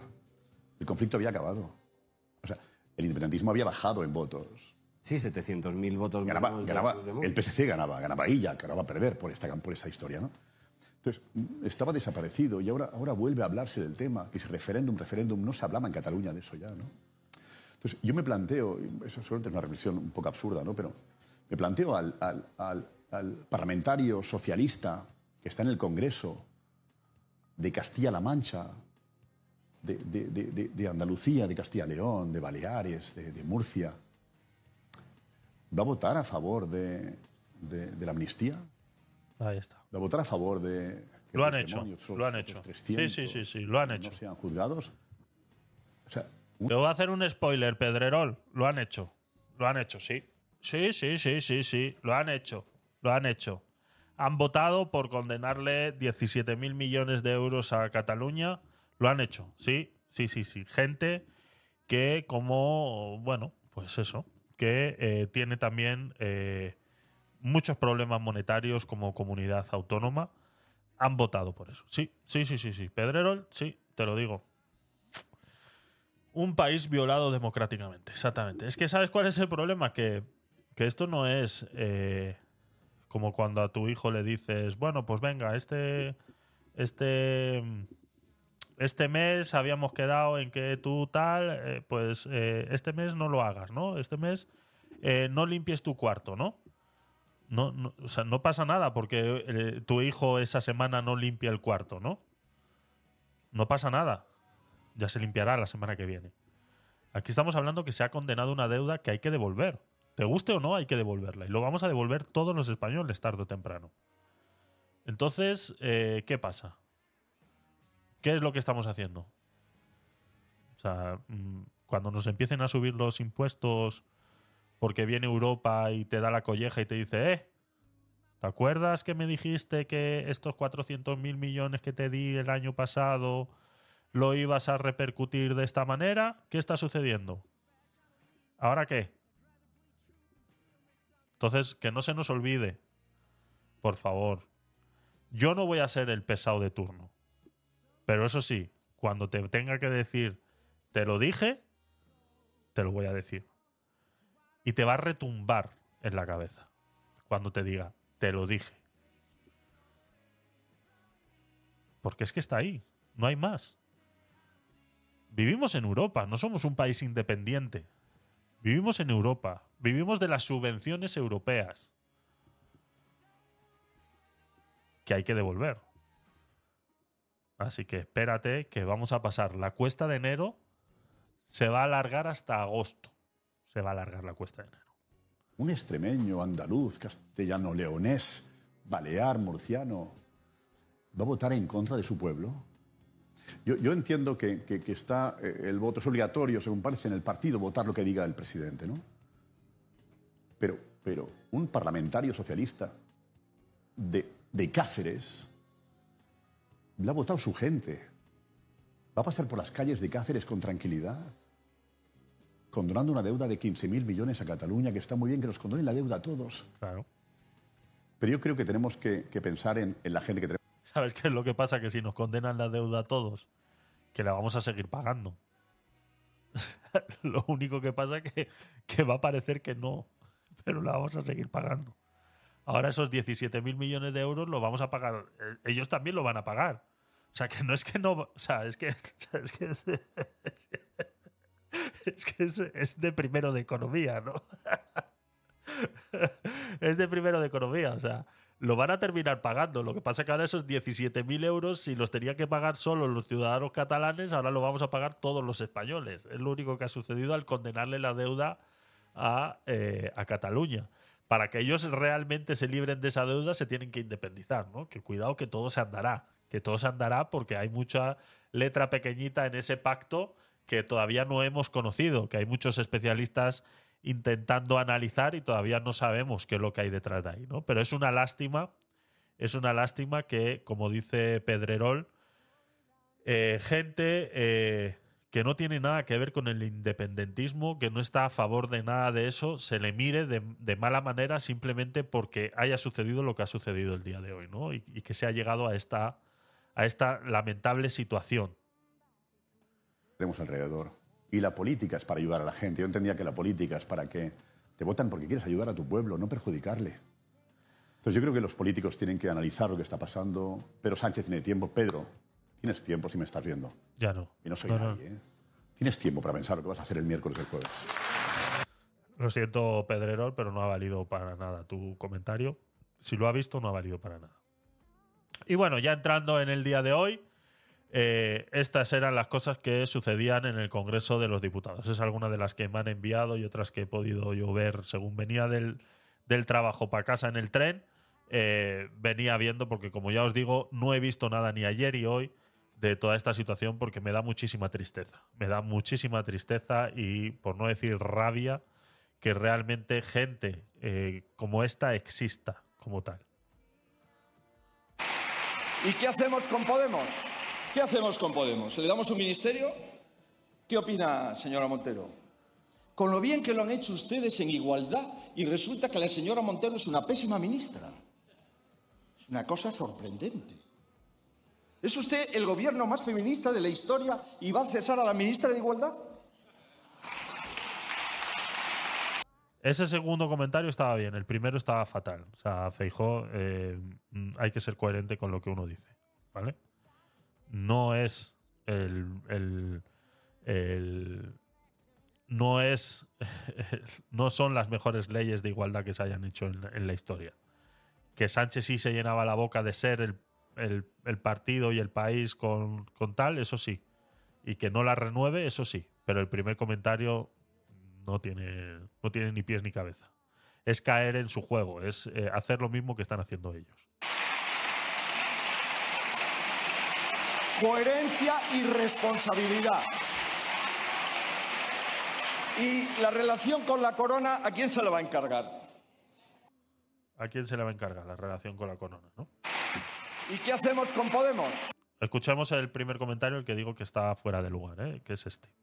¿Qué hacemos con Podemos? ¿Le damos un ministerio? ¿Qué opina, señora Montero? Con lo bien que lo han hecho ustedes en igualdad y resulta que la señora Montero es una pésima Con lo bien que lo han hecho ustedes en igualdad, cuando sabemos muy bien que Feijó ha sido uno de los más críticos con ese tema siempre. Entonces no estás siendo coherente con tu comentario. Estás siendo sarcástico. Sí, lo sé. Estás siendo sarcástico. Pero el Congreso de los Diputados no es para ser sarcástico. Para eso existen los teatros. ¿Vale? Para eso existen los teatros. O eh, las radios. Cuando te vas a la radio y te hacen ese tipo de preguntas, pues sé un poco sarcástico porque estás fuera de. Pero en el Congreso de los Diputados no se puede ser sarcástico. Es gallego, Javi. Pobrecito. ministra. Es una cosa sorprendente. ¿Es usted el gobierno más feminista de la historia y va a cesar a la ministra de Igualdad? Ese segundo está bien, porque sí es verdad que Sánchez se llenaba la boca diciendo que es el gobierno más progresista y más feminista de la historia, ¿no? Entonces, si es así, ¿por qué le vas a cesar a, a esta señora? Y lo ha hecho, ¿no? Más cositas. El presidente del gobierno, con todo el abuso del poder, Esta es una respuesta que hace Ayuso. Eh, me ha hecho mucha gracia, la verdad. Eh, vuelvo y repito, no me parece tampoco eh, que esté bien hacer este tipo de cosas. Eh, vuelvo y repito, el Congreso de los Diputados y, y, y estas y, los congresos eh, provinciales y demás. Eh, Feijó le mete un buen repaso a Pedrito. Sí, sí, sí, el repaso se lo mete. El repaso se lo mete. Yo he visto bastantes cortos donde realmente le pone en su sitio y lo deja muy, muy. Pero es tarde ya. O sea, es tarde, no vale. O sea, no está claro que eh, no vale. Es el mismo repaso que llevamos todos este tiempo dándole a, Pedro, pero te has dado cuenta que no vale para nada. O sea, no vale para nada porque están vendiendo. O sea, estamos hablando de un conflicto de intereses. Aquí los intereses no es hacer que el pueblo español mejore. Aquí sus intereses es hacer que ellos mejoren. Ya está. Van a quitarle la deuda a- a Cataluña porque así de rebote pues les viene bien. Van a, a amnistiar a todos los posibles y, eh, y, va, y va a volver el Puigdemont con escoltas, ¿no? El sistema electoral nos tiene presos, exactamente, exactamente. Ese es el gran problema que tenemos. Que hemos dejado que eh, este sistema electoral funcione como funciona. ¿Vale? Entonces, eh, en la intervención de, Pedro Sánchez, pues hace ciertas referencias a Ayuso con el problema que tuvo con su hermano, ¿no? Y las mascarillas. Y ella se ve de fondo, como dice, parece ser que dice hijo de puta, ¿no? Eh, y ha sido muy criticada por eh, hacer ese comentario que, que no se lo dice a nadie, sino que lo dice sentada ahí en el, en el Parlamento. Y eh, bueno, pues es grabada por las cámaras, pareciendo ser que dice eso, ¿vale? Eh, y bueno, ella contesta de, de esta manera. Corrección. El sistema electoral hace que no haya políticos fugados presos.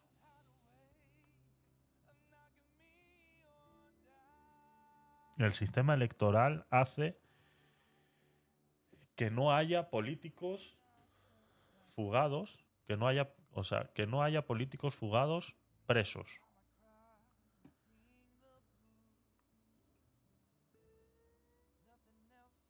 Ah, vale. Ya. Sí. Pero ahí también Europa tiene mucha culpa, ¿eh? Que no, que no supieron extraditarlo en su momento. Que no supieron cómo hacerlo. Pero lo suyo es que Europa lo hubiera extraditado y, y hubiera estado preso. O sea, lo hubieran cogido preso ahí en Bruselas y, ala, venga, tira. Pero con el tema de preso político, se llenaron la boca de- con el tema del preso político, pues eso le libró, eso le libró. Exactamente, exactamente. El sistema político ha permitido que se amnistíe a esa persona. Eso es. Eso es. Eh, y entonces eh, Ayuso pues eh, respondía de esta manera graciosa, pero que bueno, que volvemos a lo mismo. Este no es el sitio para hacer chistes. Utilizó la tribuna de oradores en la casa donde reside la soberanía nacional, cada vez más mermada, y aprovechó su intervención para difamar a un presidente autonómico, es decir, difamarme a mí y a mi familia. Tenemos que verlo en una semana riéndose en Barcelona en nuestra cara. Ya verás, ya verás. Ese es otro que no va a poder caminar por la calle sin que le digan nada. Ese es otro que va a estar todo el día con escoltas para arriba y para abajo porque no va a poder andar solo. A lo mejor ustedes Pero ¿sabes cuál es el eh, sabes qué es lo peor? Que les da exactamente igual. O sea, les da igual. Les da igual.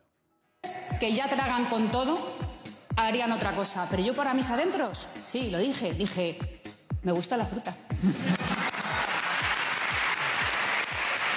Y creo, y créanme, que si yo,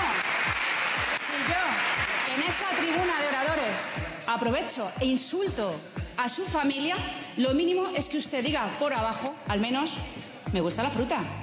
La señora García hace poco dijo mongola y yo no dije nada porque pensé, he entendido que dijo me mola. El señor Padilla hace poco dijo facha. Me llamó facha y yo entendí, ¿qué facha? Yo entendí eso, ¿eh? Entendí eso. Bueno. Eh, más de lo mismo, ¿no? Eh, eh, utilizar estas, estos micrófonos para hacer el monólogo del día y hacer chistes con todo lo que está sucediendo. Si ella se quiere defender de lo que ha dicho y si fue verdad que dijo hijo de puta, lo que tiene que decir delante de ese micrófono es decir, sí, lo dije y me ratifico en ello, es un hijo de puta. Ya está. Y entonces ahí es donde yo le aplaudo a esta, a esta muchacha. Pero salir ahí a decir, no, yo es que lo que dije fue que está admitiendo que dijo hijo de puta, pero bueno, eh, eh, sabemos cómo utilizan ese, ese sarcasmo, ¿no? La gente buena, honesta y honrada de España dirá algún día basta, pero España está dormida. Es que yo vuelvo y repito, y la gente me llama loco. Eso de lo que tú estás hablando se llama guerra civil, Sácana. Eso de lo que tú estás hablando se llama guerra civil. No hay otra manera en la que España despierte en pleno siglo XXI. En el año 2023, 2024, no hay otra manera en la que España pueda despertar, porque como llevamos diciendo un ratito, vivimos presos del sistema ahora mismo. La única manera de acabar y salir de esas cadenas del sistema en el que estamos actualmente es con una guerra civil. O sea, dando un golpe de Estado allá arriba y sacar a esa gente de ahí y empezar de cero. Es la única manera. Pero volvemos a lo mismo. No va a suceder.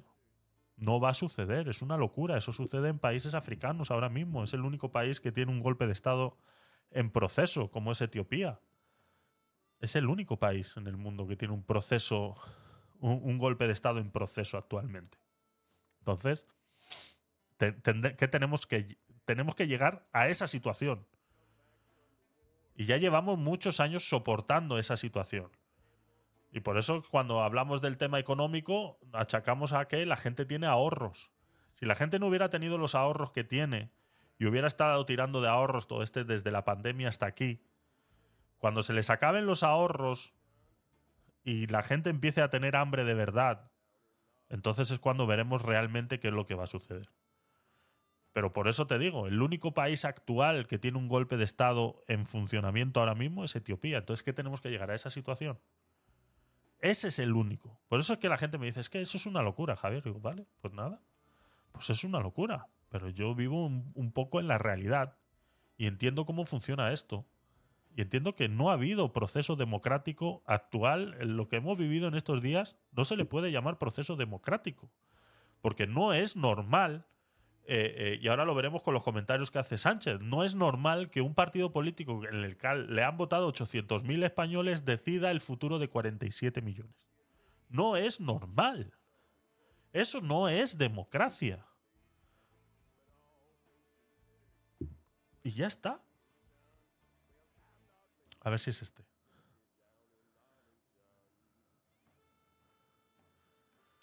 Hubiera bastado con que mientras... Este, este, este es, este es. Atención, atención, este es el consejo os vendo y para mí no tengo, ¿vale? Prestar atención a esto porque este es el momento de decirle y darle una colleja. O sea, y decirle, eres un hijo de puta. Aquí es donde realmente había que decir, eres un hijo de puta. Hubiera bastado con que mientras negociáramos nos dijeran, no sacrifiquen la unidad de España. No humillen a la nación para conseguir esos siete votos. Aquí tienen los nuestros.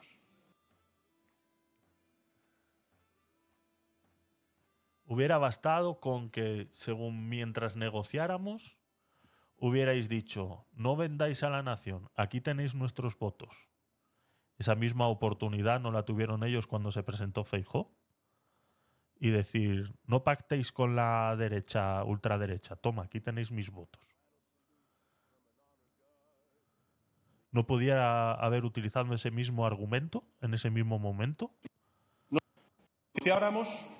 ¿Eh? Hubiera bastado con que mientras negociáramos nos dijeran, no sacrifiquen la unidad de España. No humillen a la nación para conseguir esos siete votos. Aquí. ¿Qué pasa?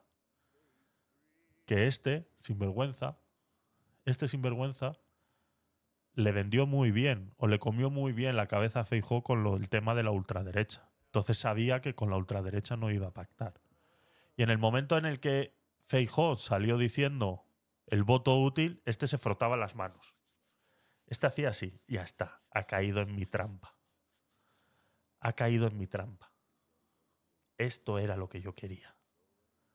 Que no pactaran entre ellos mismos, que ellos mismos se pelearan. Yo no he hecho nada. Ellos mismos se pelearan. Y lo consiguió. Entonces este argumento que está dando aquí ya no me aplica. Porque claro, es que él no hizo nada. Fue el propio Feijó diciendo el voto útil, voto útil, donde cavaron su tumba. Pero si Feijó hubiera dicho, vamos con Vox, igual no hubieran ganado. Igual no hubieran ganado. Pero a día de hoy este señor no pudiera decir esto y salirse de rositas. Este señor no pudiera haber dicho esto y salir por la puerta de... Porque ahora parece ser que los malos es la derecha, por no darle los votos y obligarle a él a pactar con Puigdemont para poder gobernar. Sea, la derecha le ha obligado a él a pactar con Puigdemont, porque claro, no pusieron sus votos encima de la mesa, porque era tan fácil como que, Sánchez, repítemelo. Hubiera bastado con que mientras negociáramos nos dijeran, no sacrifiquen la unidad de España. No humillen a la nación para conseguir esos siete votos. Aquí tienen los nuestros. Sacrifiquen la unidad de España. Eh, no estoy de acuerdo, Javi. El Felón sí ha conseguido conformar gobierno, el PP no. Claro, sí, ¿no? Pues, ¿Y, y, y qué he dicho de lo que no estás de acuerdo, Nonín? Claro que el PP no pudo conformar gobierno, porque no pactó con Vox. Si hubiera pactado con Vox y los votos de Vox se hubieran quedado en Vox, en vez de pedir él el voto útil y que esos 600.000, 800.000 votos que se fueron de Vox y que sí votaron en las, en las, eh, eh, en las comunitarias, que sí votaron a Vox, esos votos de Vox que se fugaron al PP pidiendo el voto útil, hubieran sido los escaños suficientes para haber podido gobernar en coalición. Yo soy votante de Vox, no soy sospechoso. Porque él tenía ambas alternativas. Eh, Feijó tenía ambas alternativas, ¿te refieres, Nonin? PSOE. PSOE tenía ambas alternativas. Si no pacta con Puigdemont, no tenía ninguna alternativa. Y no nos olvidemos que Puigdemont es derecha, ¿eh? Que es que eso es otra, otra cosa que poco se habla, ¿no? Eh, ¿Dónde has visto tú que la izquierda pacte con la derecha a tal punto de solamente porque son independentistas. Pero Junts es la derecha catalana, es la ultraderecha catalana.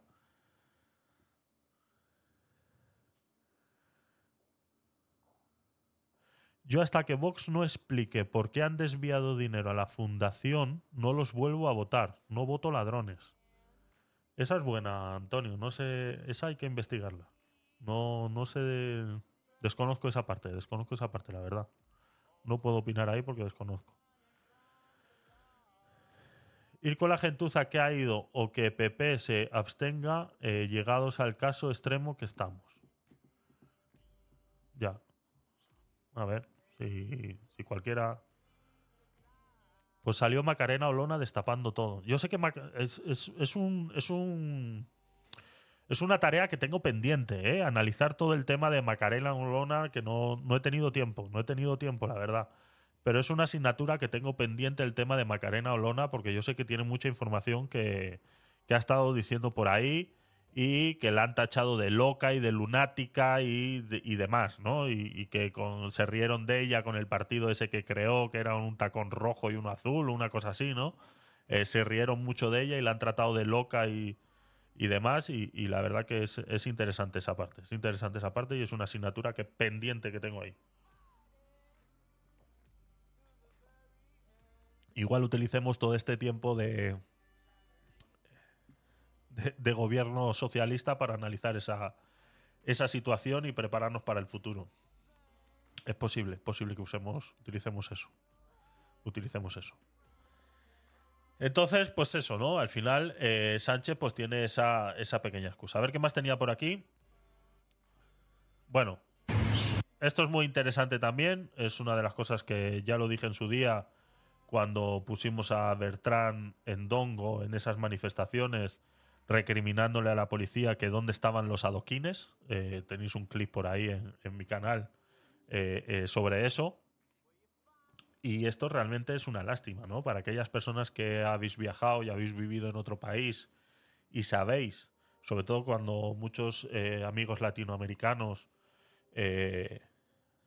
sabéis cómo se trata a la bandera española fuera de España y cómo a los españoles se les llama eh, que vienen de la madre patria y cosas así, eh, es lo que necesitan muchos españoles, ¿no? Todos esos españoles que reniegan de la bandera, que reniegan de España, que a todo el que lleve una banderita en la pulsera o ponga uno en el micrófono le llamen facha y, demás, eh, o sea, se lo tienen que hacer mirar.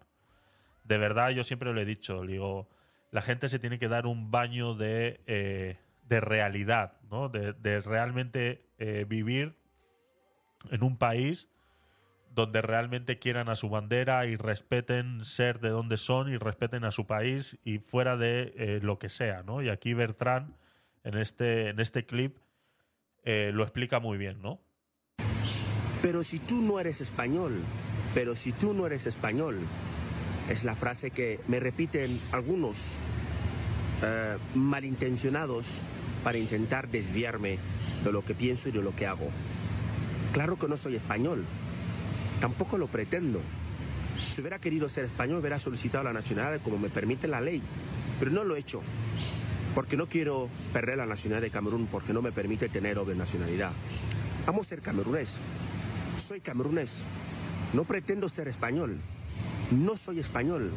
Ni por esa cara, ni por apellido, ni sobre el papel. Soy camerunés. Y a mucha honra. Precisamente por eso te debería dar vergüenza a ti, que eres español de pura cepa, de antepasados, tener tanto asco a tu país. ver como un negro, uno que viene de por ahí, ama tu país más que tú.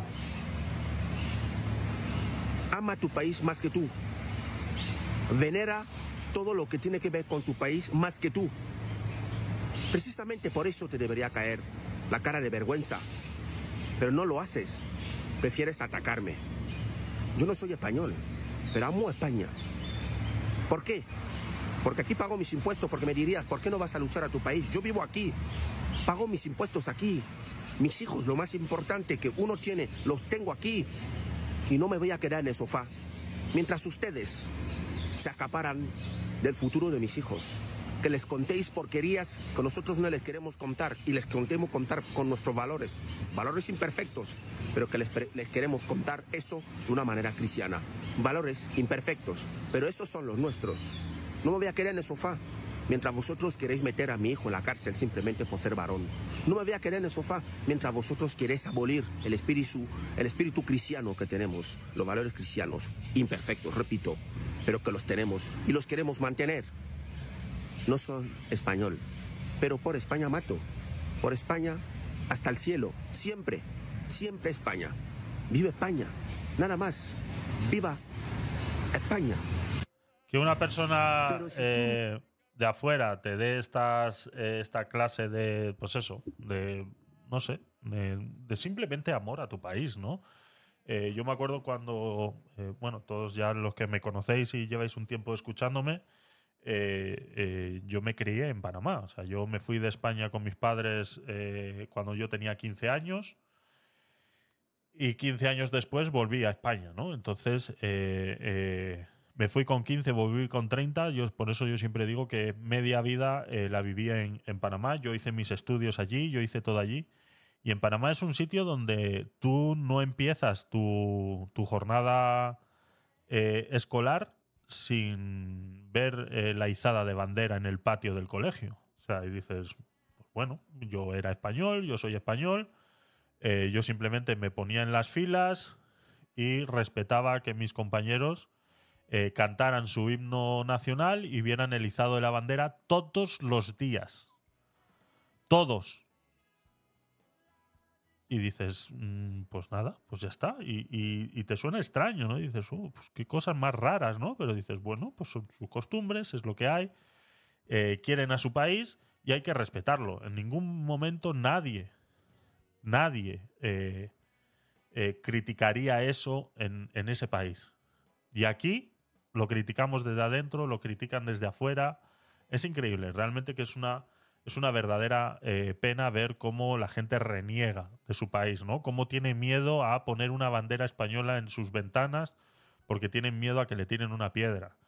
Gente que tiene miedo a llevar una pulsera con la bandera de España porque tienen miedo de que le llamen facha o como hace unos años atrás le pegaron una puñalada a un señor mayor por llevar una bandera eh, en la muñeca, ¿no? Eh, eh, cosas de esas. Es realmente eh, eh, vergonzoso que eso esté sucediendo, ¿no?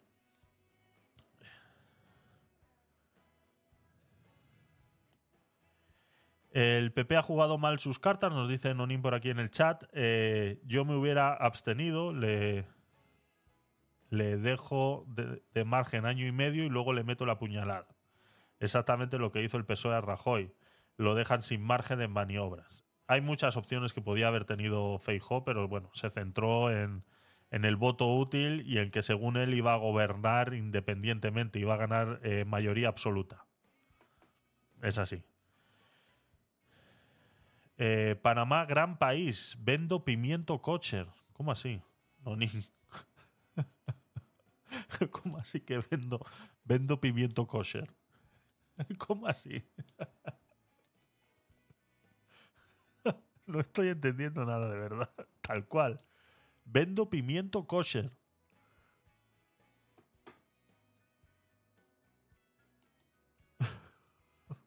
Tal cual. O sea, no, no- sé.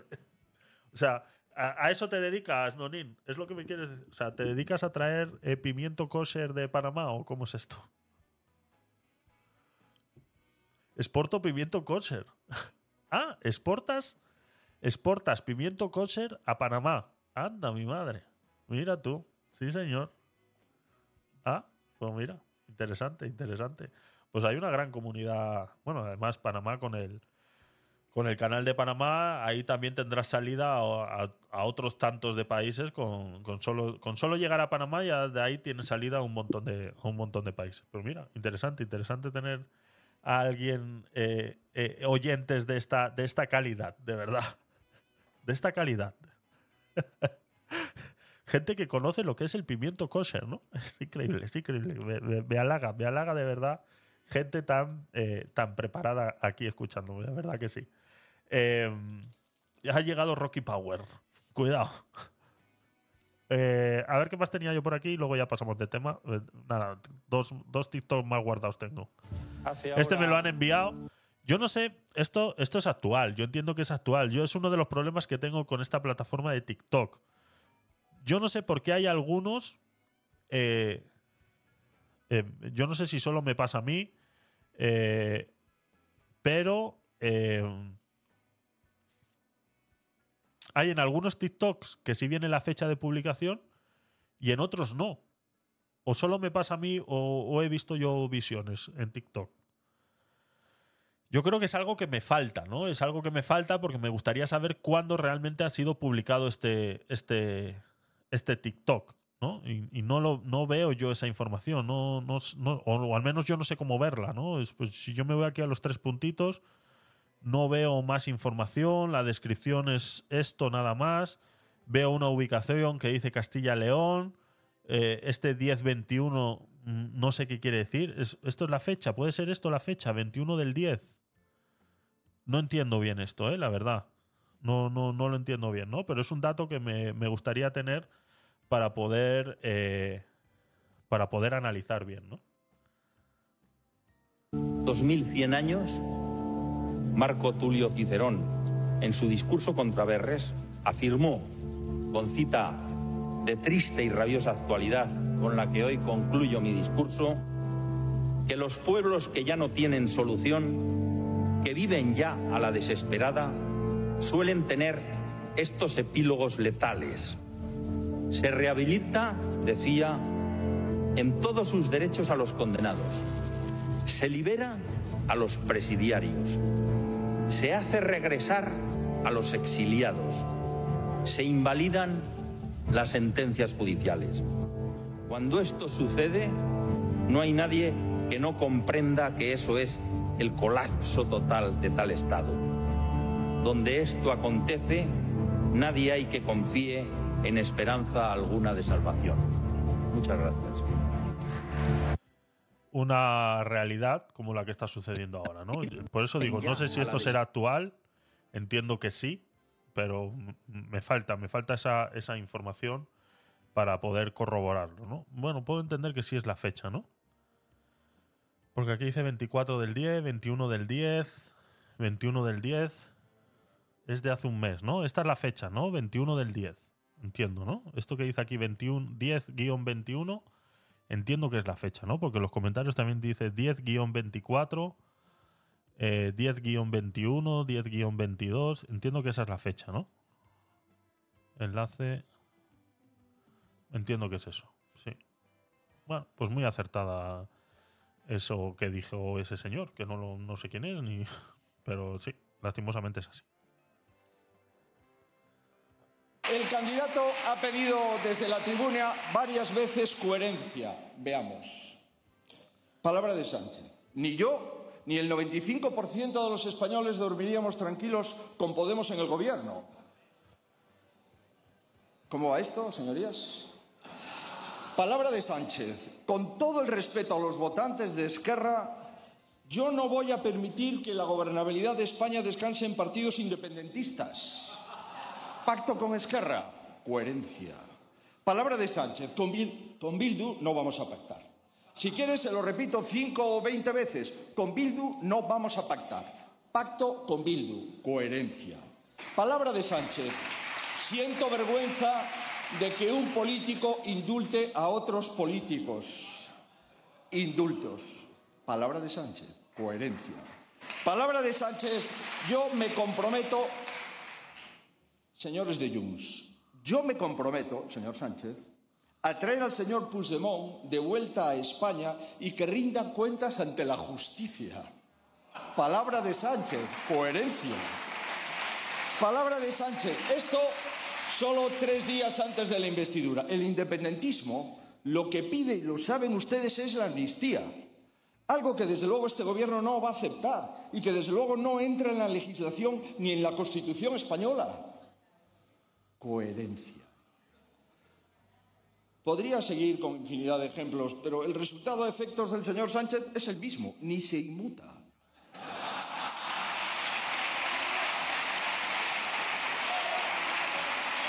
Coherencia, ¿no? Esa palabra que he utilizado muchas veces, pues parece ser que alguien se ha dado cuenta de que aquí tenemos una falta de coherencia, ¿no? Porque ya cambiar de opinión no es mentir y cosas así, ¿no? Hemos visto cómo han transgiversado el diccionario español con esas, con esas eh, definiciones eh, absurdas que hacían, ¿no? Entonces, coherencia. Coherencia es eh, decir algo sobre algo y luego decir lo contrario. Ahí no se puede cambiar de opinión porque son hechos. ¿vale? La coherencia está basada en hechos. Eh, y poco más. Eh, lastimosamente hoy es el día triste en, España, al menos para todos los españoles que creemos en este país y que creemos que la unidad de España es primordial para que este país siga lo que sigue siendo, ¿no? Y ha sido y será lo que pasa que hay otros tantos que no creen que eso sea necesario. Por ende, eh, nos encontramos con este con este problema, ¿no? Vamos a ver qué más teníamos eh, por aquí. Si no hay ningún comentario por ahí que querráis hacer, eh, recordaros que podéis poner exclamación stream en el chat para conseguir esas participaciones para ese sorteo a finales de noviembre. Ya queda poco. Estamos a día 16. Eh, a ver qué me habéis mandado por aquí. Eh, no leídos. A ver. ¿Qué es esto? ¿Y esto por qué sale así? ¿Qué has hecho? A ver. Eh, cuidado. Eh, cuidado. A ver. Vamos a ver. Este es lo que el comentario que hacía antes Sakaram en el chat. Vamos a echarle un vistacito a ver qué, qué- vemos aquí. Eh, Silvia con la banderita del Salvador, la hojita de roble, otras hojitas de otoño ahí en su, en su nick de X o de Twitter. Para mí siempre será Twitter, lo siento mucho. Eh, Elon, lo siento. Para mí esto sigue siempre será Twitter. Me parece que el cambio de nombre ha sido la, el peor rebranding de la historia y eso que hemos hablado de varios aquí. Este sería el peor rebranding de la historia, ¿no? Escuché, dice el Twitter de Silvia, eh, escuché a muchos decir, nacionales e internacionales, El Salvador no tiene capacidad para organizar un evento de esa magnitud. El Salvador está demostrando que sí tiene la capacidad, que tiene talento, solo necesitábamos una oportunidad para demostrárselo al mundo.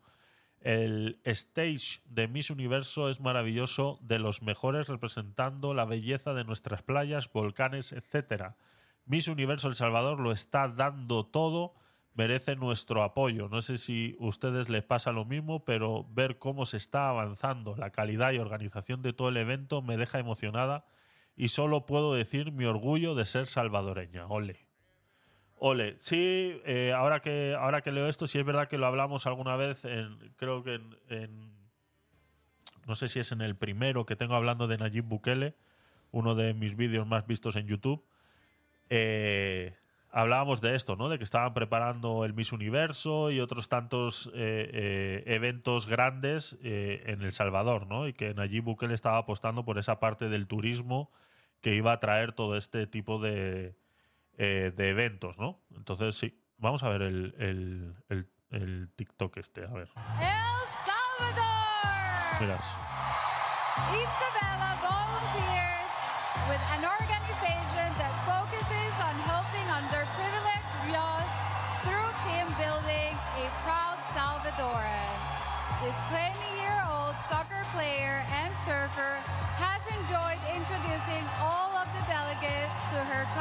rich culture. El Salvador.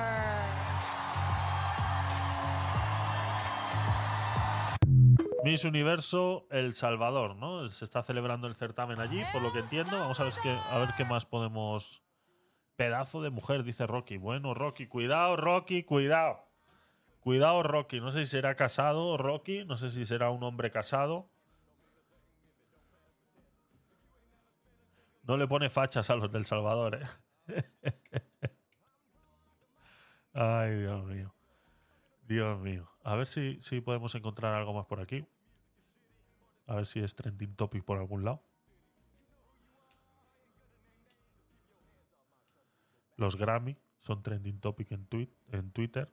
Rocío Jurado es tendencia en Twitter. Shakira, Ozuna, Antonio Banderas, Rossi. ¿Qué está sucediendo? Por favor, que se acabe el mundo ya. Raúl Alejandro, First Dates, 16 de noviembre. Esos son los trending topic. Pablo Iglesias, Abascal, China, El Rey, Felipe VI, Xi Jinping, Paremos el Golpe, Congreso, Pachi López, Yolanda Díaz, von der Leyen, Tito Berni. O sea, la gente sigue escribiendo cosas por el Tito Berni. O sea, es increíble. Golpe de Estado, 13.400 spots. No hay nada. Vamos a buscar a eh, Miss Universe. Si lo buscamos tipo hashtag, Miss Universo 2023.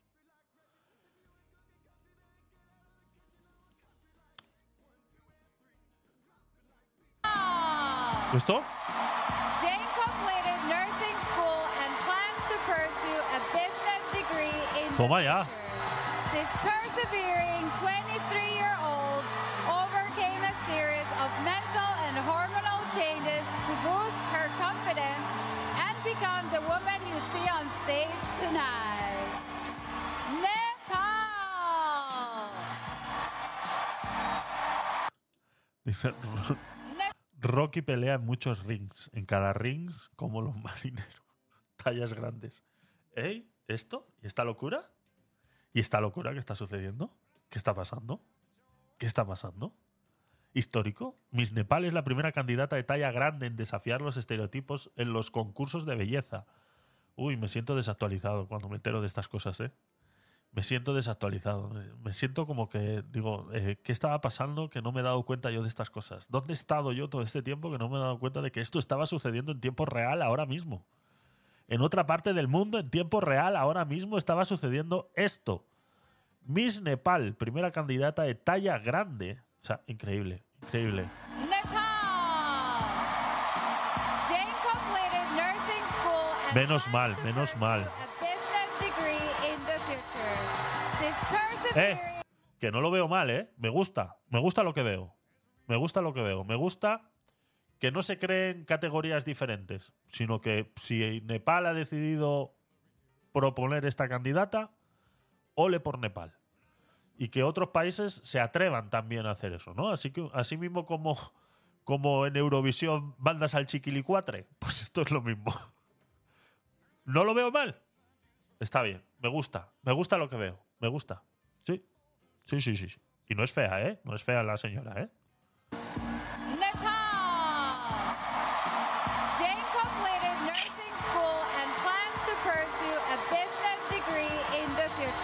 Estoy muy orgulloso, estoy muy orgulloso de Nepal ahora mismo.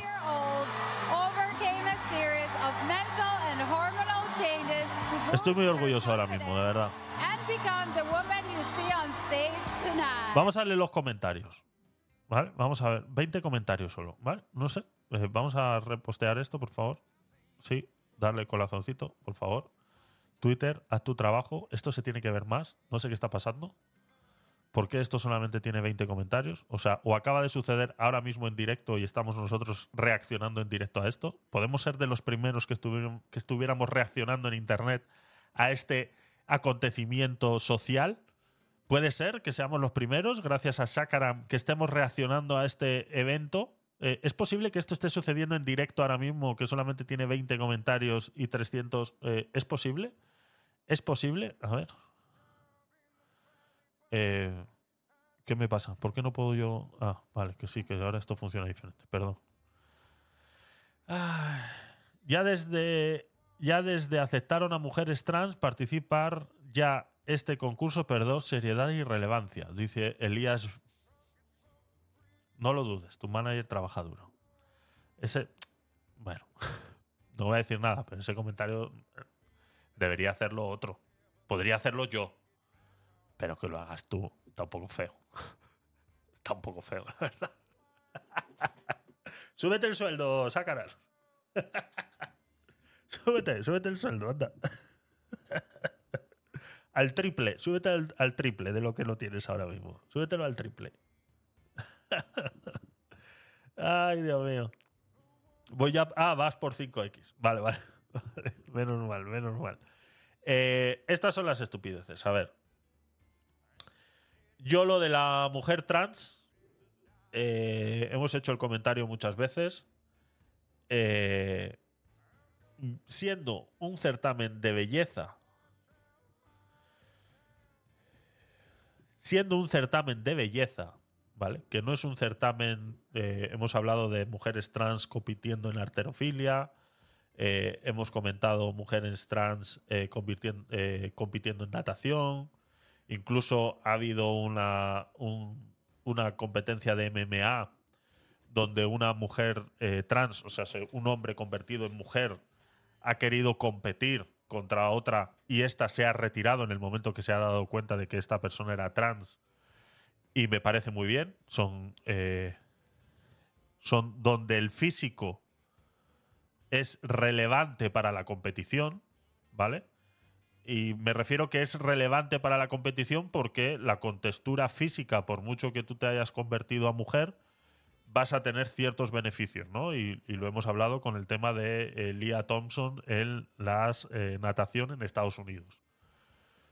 Pasó de ser el peor de entre los hombres al primero de entre las mujeres, por el simplemente hecho de transicionar de sexo. Entonces, donde eso tiene un peso que pierde eh, eh, la competitividad, o sea que la competitividad dentro de ese automáticamente se pierde, estoy de acuerdo de que se hagan eh, distinciones. Si eres trans, lo siento mucho, no puedes competir con una mujer biológicamente mujer, porque tu, tu contextura física, tu musculación y demás te beneficia para poder ganarle a cualquier otra mujer biológica. Aquí, comparar eh, eh, el tema este, como dice aquí Elías Viteri, ¿no? El primer comentario que hemos leído. Yo sabía que íbamos a ver comentarios de este tipo, por eso he querido, he querido bajar, ¿no? Porque a mí me parece bien. Esto me parece bien. Una mujer con otro estereotipo compitiendo en un certamen de belleza. ¿Una mujer trans compitiendo en un certamen de belleza? Pues tampoco lo veo mal. Porque al fin y al cabo no difiere mucho de la realidad. O sea, no difiere mucho de la realidad, porque todas al final están retocadas de alguna manera, eh, etcétera, etcétera, etcétera, etcétera. O sea, no existen realmente eh, eh, unas reglas que impidan a una mujer trans competir en un certamen de belleza como Miss Universo. Ya está. O sea, no hay más. Vas a tener más espalda, más cadera, menos cadera, etcétera, etcétera, etcétera, etcétera. Hay mujeres para todo y así mismo como esto. Por eso no, no veo lógico este comentario que hace este señor, ¿no? Pero bueno. Eh, hay gente así por todo el mundo. Está claro que hay gente así por todo el mundo. Eh, muy hermosa y muy sexy. Estoy de acuerdo con Juanaco. Eh, yo la veo normal como cualquiera. Eh, es- esto, es, interesante, este comentario. Eh, normal como cualquiera, o sea, dentro de la normalidad a la que estamos acostumbrados. Hasta yo podría ir ahora a Miss Universo con antenas y todo, dice. Dios mío.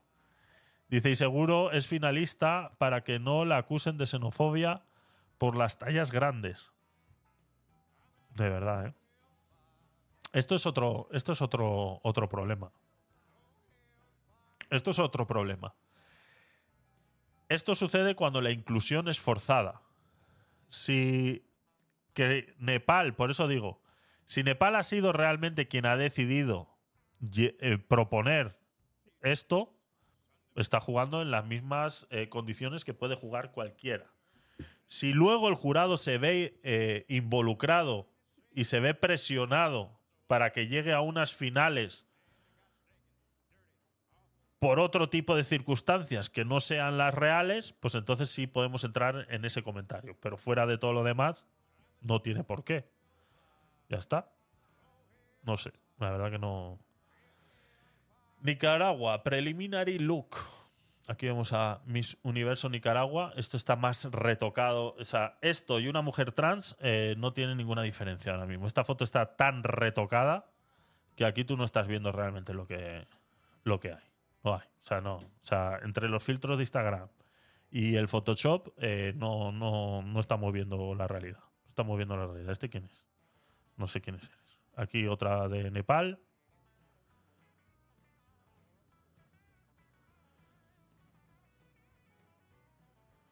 Eh,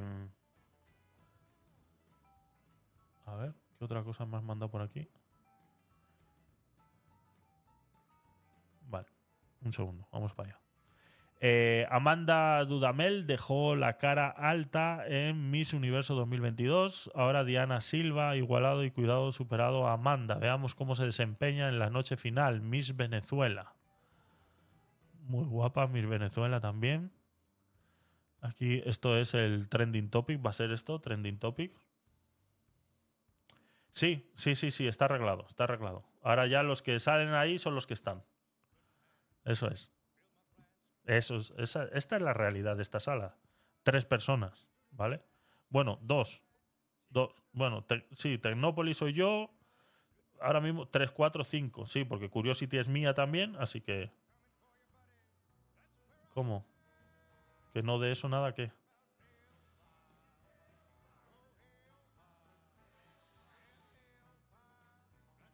No de eso nada.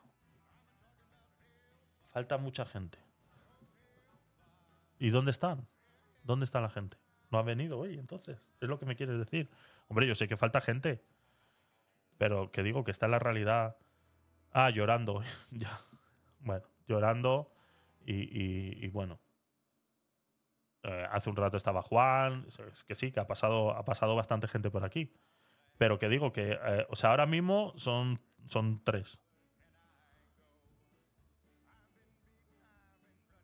El contador del home está aún mal, pero el de la sala está bien. Sí, sí, sí, falta mucha gente que está otras noches. Sí, sí, eso sí. Sí, eso sí, falta, falta gente. Pero sí, bueno, no pasa nada, no pasa nada. No, no, no pretendamos que estén todos los días aquí. No pretendamos que estén todos los días. Yo lo tengo muy claro, ¿eh? Yo eh, lo he dicho muchas veces. eh, yo tengo muy. Por eso yo sabía que cuando yo veía 17, 27 no era verdad. Y menos cuando se empezó a anunciar la Stream Race y empezó a entrar gente. Yo sabía muy bien. Y, si es verdad que me han seguido los seguidores y los viewers de los vídeos y de los clips han subido un montón también. Con el tema de la Stream Race ha subido un montón, aunque me ha salido competencia hoy. Eh, pero bueno, pero bueno, competencia en otra red social. mm, eh, que bueno, eh, la verdad que bastante peor. Bastante peor. No, eh, está mal que lo diga yo. Está mal que lo diga yo, pero bueno, bastante peor de las entrevistas que hemos hecho aquí. No pasa nada. Están intentando igualarnos. Están intentando. Pero bueno, no pasa nada. No pasa nada. Ya sabía yo que esto iba a suceder. Pero el original one es este. Ay, Dios mío. Menos mal que el manager está eh, bien pagado y está aquí siempre. Joder, de verdad. Eh, eh, Sakaran, ¿qué- ¿cuánto le pagas a Rocky por esos comentarios? No tenía la X buena. Está claro que el trending topic de Miss Universo va a ser esta, esta muchacha nepalí.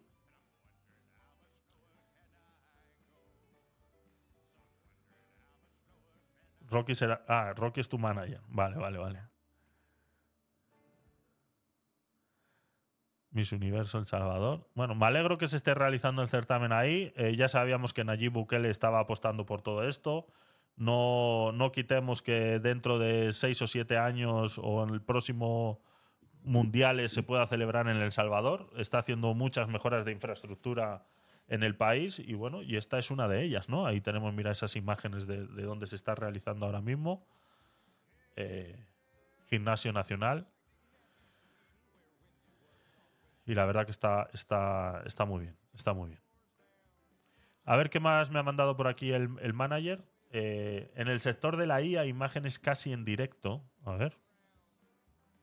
Me estoy arriesgando, me estoy arriesgando mucho. Me estoy arriesgando mucho a darle clic directamente a todo lo que me manda el manager. ¿eh? No sé si me estoy fiando demasiado. ¿eh? Eso lo convierte en manager de tu manager de ti. Ah, vale, es verdad. Es verdad. Eh, no sé si estamos preparados para lo que viene. Red Dream conectado a A1111, rulando LCM a unos 2 frames por segundo con CNL funcionando al mismo tiempo.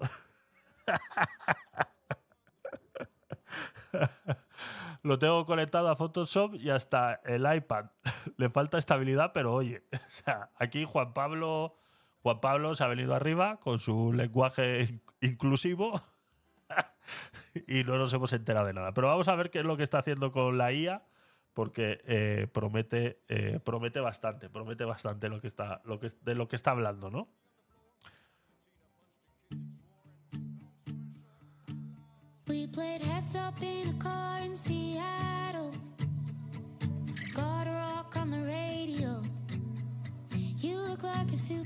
Ah, vale, vale, vale, ya lo entiendo, ya lo entiendo. Ah, vale, ya lo entiendo. Hostia, qué pasada, ¿no? Mira, mira, mira, mira.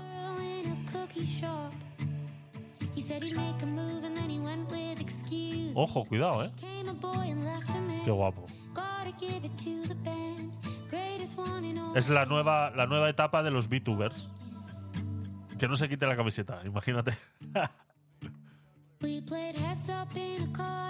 es, es literalmente la nueva época de los VTubers, ¿no? Eh, Sabéis lo que es un VTuber, ¿no? A ver, Tess. De. Tess, ¿qué es un VTuber? Rocky, ¿qué es un VTuber? Sakaran, ¿qué es un VTuber? Virtual Tuber, claro, claro, claro, claro. Eso es, sí. A ver, Antonio, si sabe lo que es un VTuber. A ver, a ver si sabes lo que es un VTuber, Antonio. Antonio está, está cenando con la familia al lado y yo gritándole, ¿sabes? ¿Te imaginas? Está cenando con el, con el directo puesto ahí y dice, mira, ve, tal, y yo gritándole a Antonio.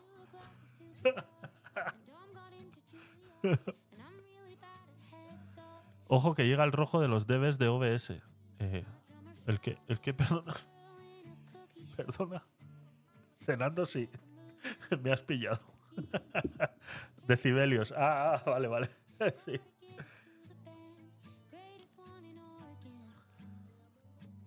Es una pasada, es una pasada esto. Es una pasada. Vamos a seguir a Juan Pablo, que está haciendo cosas interesantes. Está a dos frames, pero eh, es, rápido. O sea, dentro de los dos frames por segundo es rápido lo que está sucediendo. O sea, mira lo que tarda él en abrirse el hombro y, es, instan- o sea, es prácticamente instantáneo. O sea, hay directos en Twitch que, que tienen más delay que ese, ¿no? Exactamente. Y cuando llega a 30 FPS, exactamente, será la leche. Será la leche. El futuro de los VTubers. Sí, sí, sí, sí, sí, sí. Estoy de acuerdo.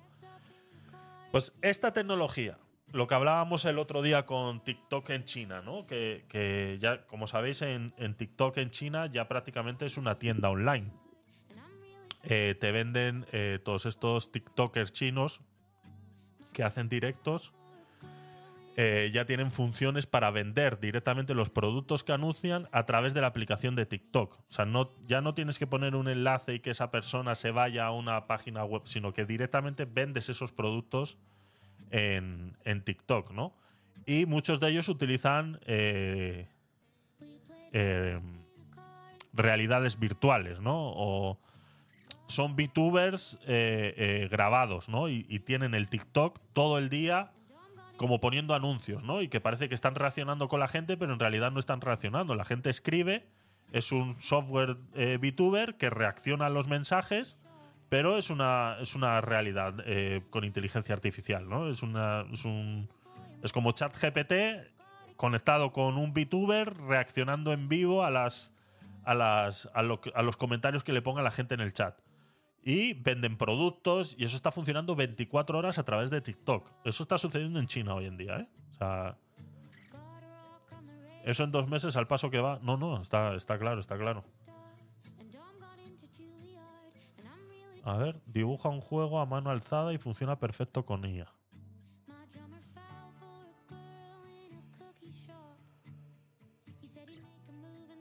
Déjame quitar el... A ver muteado. so on and so on. A ver. Cool? Lo que está en alemán, ¿no? Yeah, I am done. I just drew a game and it works. O sea, acabo de dibujar un juego y funciona. O sea, eh, dibuja un juego a mano alzada y funciona perfecto con IA. Sí, sí, sí. A ver, a ver, a ver, a ver. Eh, punto donde incrementa cada eh, bloque, cada vez que un bloque es removido. ¿No? Points. eh, que, ah, ah, los puntos incrementan cada vez que un bloque es removido. Ah, sí, es, eso es. El, In- eh, sí, el de la bolita, ¿no? El, eso, el Space In- eh, ¿Se llamaba así? ¿Space Invader? Sí. El de la bolita y la, y la plancha esa abajo. Sí, sí, sí, sí. Eh, cada bloque eh, es removido cada vez que la pelota es golpeada. O sea, simplemente dibujando esto y poniendo esos enunciados, la inteligencia artificial es capaz de hacer que el juego funcione, ¿no? Interesante, interesante. Aquí, explicando las reglas, la pelota rebota en las paredes y le dice, esto es una pared. Eh, esto sigue el mouse, pero solamente puede ir de derecha a izquierda. O sea, sigue al mouse, pero solamente puede ir de derecha a izquierda. Y la pelota rebota en la barra del jugador. Y luego aquí de la pelota, a ver qué dice. Y la pelota eh, tiene la velocidad, incrementa la velocidad en un 10% cada, eh, cada, cada golpe, ¿no? En cada rebote. O sea, en cada, with every bounce, ¿no? En cada rebote incrementa en un 10% la velocidad de la bola. Y la bola se mueve eh, de, modo libre durante, todo el, durante todo el área del- del cuadrado, ¿no? Y ya está. Ya está. Ah, no, ese último de ahí abajo que decía. Este último que dice. Eh, asegúrate que el juego esté en medio de la pantalla, permitiendo al jugador, a la barra del jugador, ser controlada por el mouse. Vale. ¿Vale? ¿Y ahora? Sí. Press make real. Make real. ¿Cómo? Hazlo realidad. Now it's like super slow because I'm showing it. ¿Qué? Ah, está cargando, está cargando.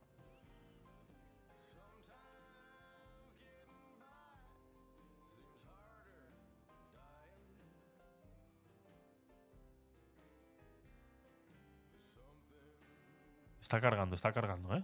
O sea, estamos viendo cómo... ¡Eh! Toma. Eh, tenemos un problema, a ver.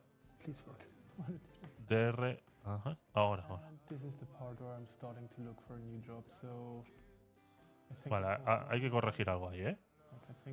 Algo está pasando, pero mira, es una puta locura.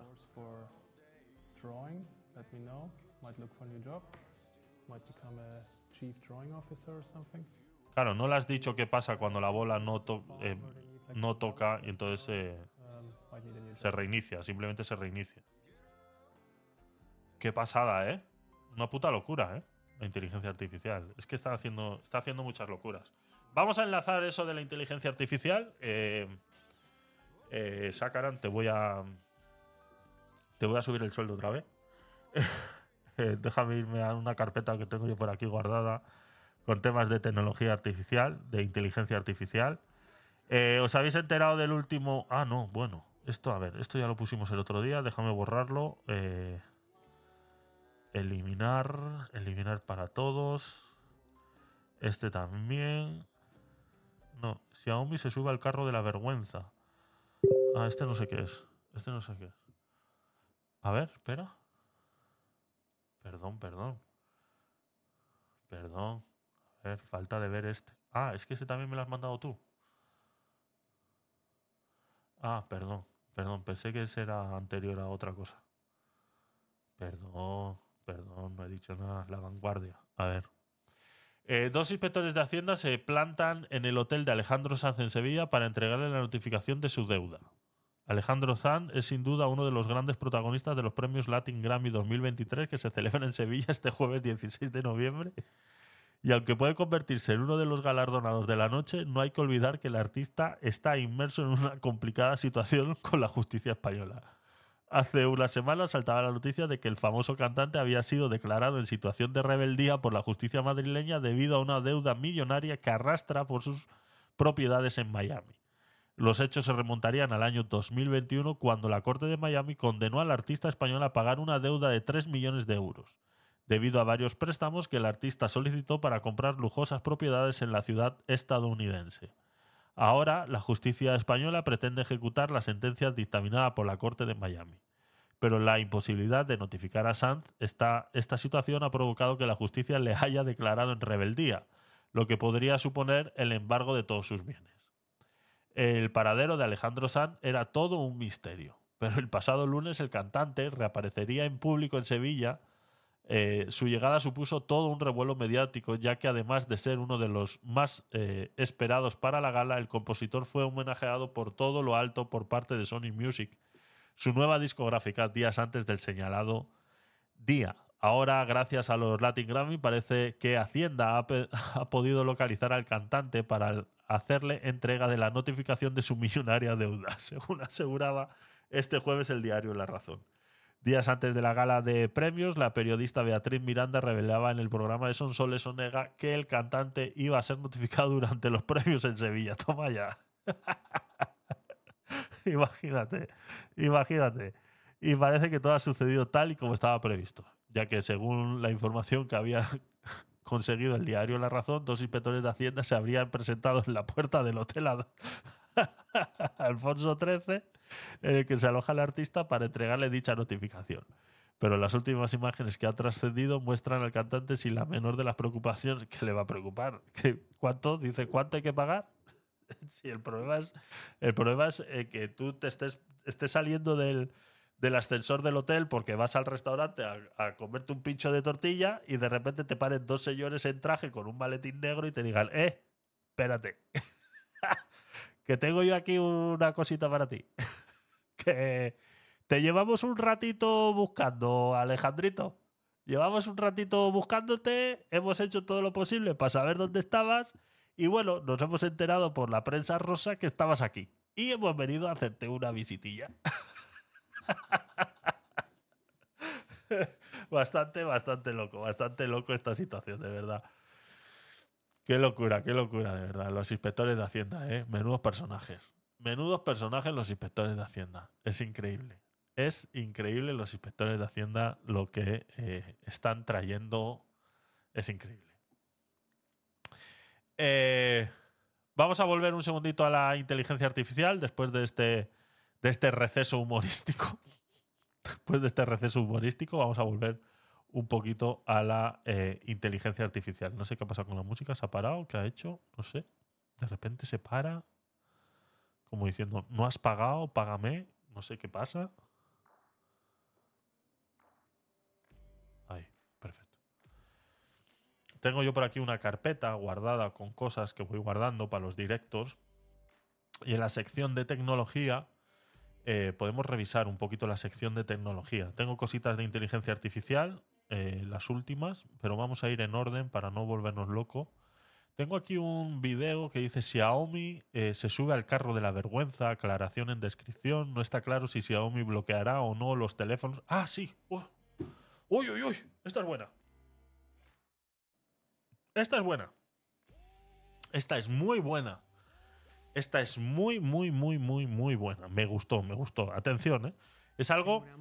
Es algo. Eh, eh, eh, muy interesante, muy interesante, ¿no? Es, eh, todos sabemos que en, Latinoamérica eh, muchos de los productos de tecnología que existen en Latinoamérica no son de libre acceso, ¿vale? No, no todos los países latinoamericanos tienen acceso a la misma cantidad de tecnología que tenemos nosotros.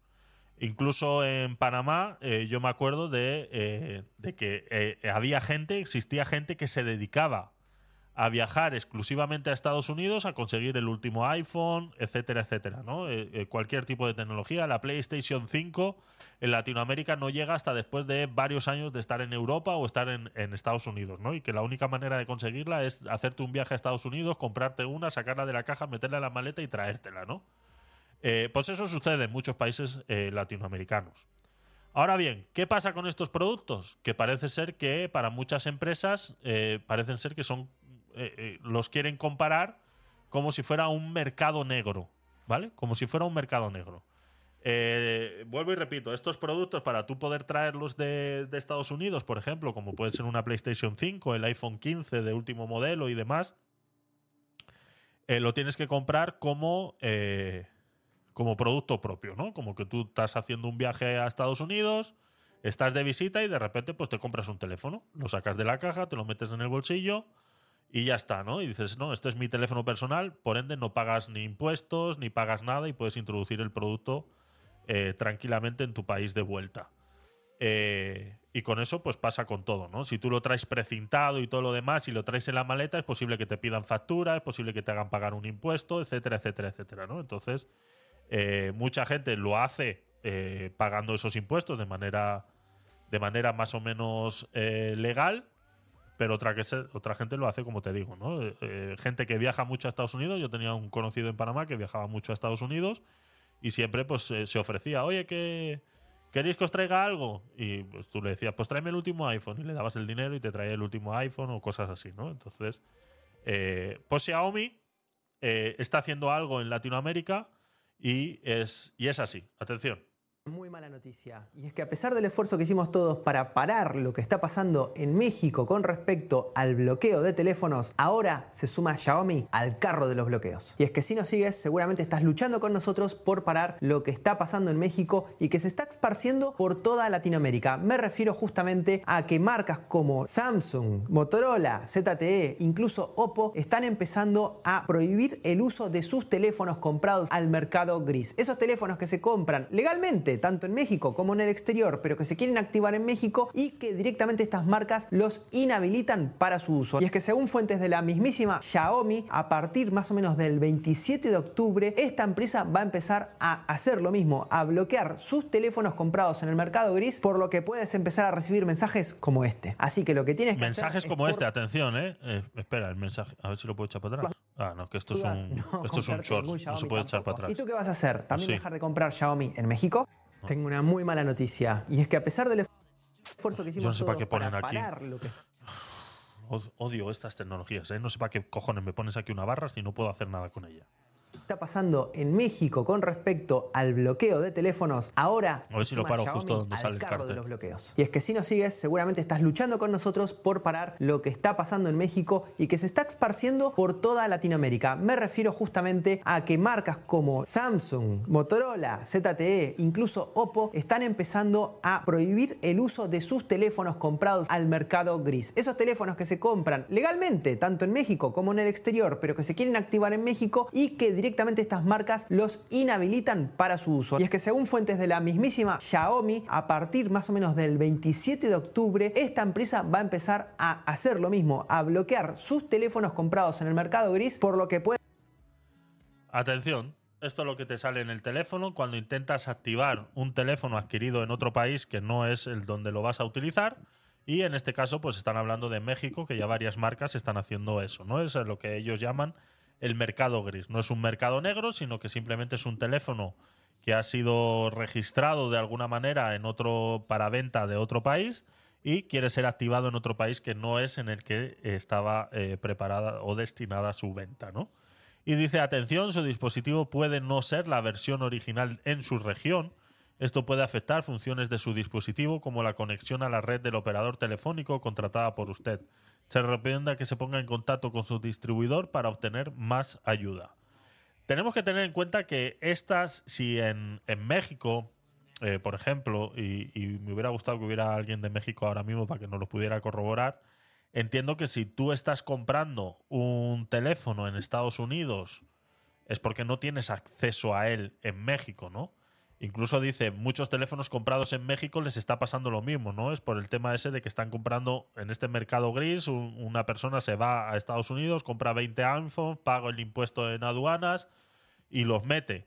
No fue un teléfono destinado legalmente por Samsung para ser vendido en México, sino que está registrado para ser vendido en Estados Unidos. Por mucho que esta persona haya hecho ese mercado de ir a comprarlo a Estados Unidos y traérselo a México, no ha sido destinado para el mercado mexicano, ¿no? Por ende, eh, puede ser eh, eh, explicado de la misma, o sea, afectado de la misma manera, ¿no? Entonces, es, es bastante curioso, ¿no? Porque, ¿qué sentido tiene para las marcas que esto fuera así? Entiendo que cada vez más, y es una lástima, al menos es lo que yo supongo, difiero de todo esto. No sé si os acordáis, por ejemplo, con el tema de. Eh, joder, ¿cómo era? Se me ha escapado, lo tenía en la puta de la lengua y se me ha escapado. Bueno, ahora, ahora me acordaré. Eh, es una lástima, ¿no? Realmente es una lástima que la gente no pueda ser libre de comprar un producto tecnológico donde le dé la gana y utilizarlo en el país que le dé la gana, ¿no? Y que sean ellos los que decidan. Y vuelvo y repito, ahí está, eso es lo que, lo que quería decir.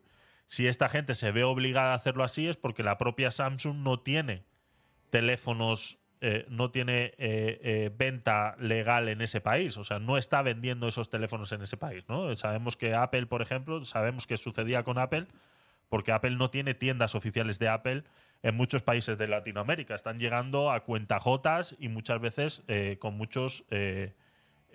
por eso importa el software libre, exactamente. Exactamente. Exactamente. Entonces, eh, lo que decía, ¿no? Si, si la gente se ve obligada a hacer esto es porque la propia marca no tiene. Entonces, no le estás haciendo ninguna competencia desleal. Yo entiendo que la marca tenga dispositivos, o sea, esté afincada en México, Samsung esté vendiendo teléfonos en México y esté afincada en México, que me parece muy raro que Samsung no esté en México, ¿no? Pero no sé. O sea, vuelvo y repito. Eh, eh, o igual Samsung sí lo hace de esa manera, ¿no? Por esa competencia desleal, porque eh, Samsung vende los teléfonos en México a un precio y el tío que se va a Estados Unidos y los compra está claro que los está comprando más baratos. Entonces es posible que por la competencia desleal lo pueden hacer de esa manera. Pero, por ejemplo, Xiaomi, que no tiene tiendas oficiales en, ningún país del mundo, que todo lo vende por internet y cosas así, se esté, esté haciendo lo mismo, pues deja mucho que desear. ¿no? Es un control del cual no estamos preparados ahora mismo para, para saber qué sucediera. Entonces, mi pregunta es, yo ahora vivo en España, me acabo de comprar el iPhone 15, ¿no? Eh, o, el Samsung S23 y de repente eh, mi empresa me dicen, pues mira, eh, te ofrecemos que te vayas a trabajar a México. No puedo llevar mi teléfono. O sea, mi teléfono no es libre de poder utilizarlo en México. O sea, yo no lo puedo dar de alta en México con el miedo de que me lo puedan bloquear. Entonces, ¿qué tengo que hacer? Samsung se va a hacer responsable. O sea, yo puedo ir a Samsung España ahora mismo y decirle, toma, devuélveme mi dinero, es que me voy a ir a México y tengo el miedo de que se me bloquee. ¿Alguien se va a hacer responsable de eso? Nadie se hace responsable de eso. O sea, las marcas son capaces de hacer estas cosas y que nadie les pueda poner la mano encima, ¿no? Entonces es, es bastante problemático porque estamos viviendo en una situación en la que el monopolio está muy camuflado. El monopolio en las empresas gigantescas está muy, muy camuflado y estas cosas suceden y, y como dice aquí eh, este, este chico, que no me acuerdo cómo se llama, ¿no? mensajes como este. Así que lo que tienes que hacer es, por las dudas, no comprarte ningún Xiaomi tampoco. ¿Y tú qué vas a hacer? ¿También dejar de comprar Xiaomi en México? Tengo una...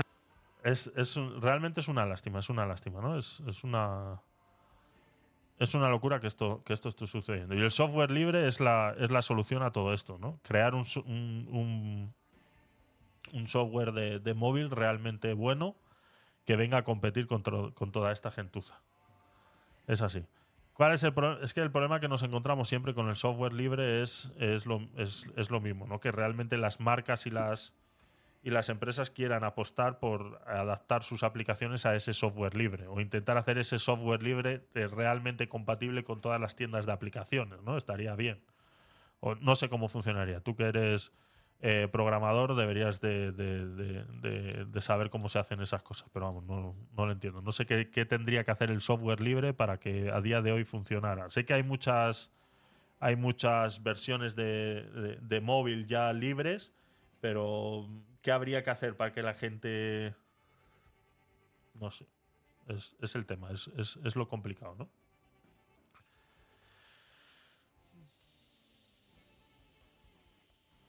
Más cositas de tecnología. Más cositas. Mira este, este TikTok. Mirar este TikTok. El futuro ya está aquí. Atención, ¿eh? Atención a esta, a esta locura. Atención a esta locura, ¿eh? Esto no tiene, no tiene nombre. O sea, esto que está sucediendo ahora mismo no tiene nombre. O sea, yo lo he dicho muchas veces, la tecnología ya no sabe para dónde coger. O ahora mismo la tecnología ha llegado a un punto en la que no sabe para dónde coger y se inventan estas cosas. Y a mí me parece bien que haya invenciones y que, y que haya gente dándole vueltas al tarro y que apueste por este tipo de cosas. Pero a mi parecer no tiene ningún sentido. Esto no se compara a tener un teléfono en la mano. O al, o al reloj o al Apple Watch. No se, no se compara. Lo siento mucho. O sea, por mucho que lo intenten, no se, no se compara. Pero es curioso, es curioso que se hagan estas cosas. Welcome to Humane. This is the Humane AI. A ver si. eh, eh, el futuro ya está aquí, lo podemos tocar. No me refiero a avances como chat. Es que quiero ver a ver si lo encontramos en otros sitios. El Humane. Humane. A ver si lo encontramos en otro sitio en mejor resolución.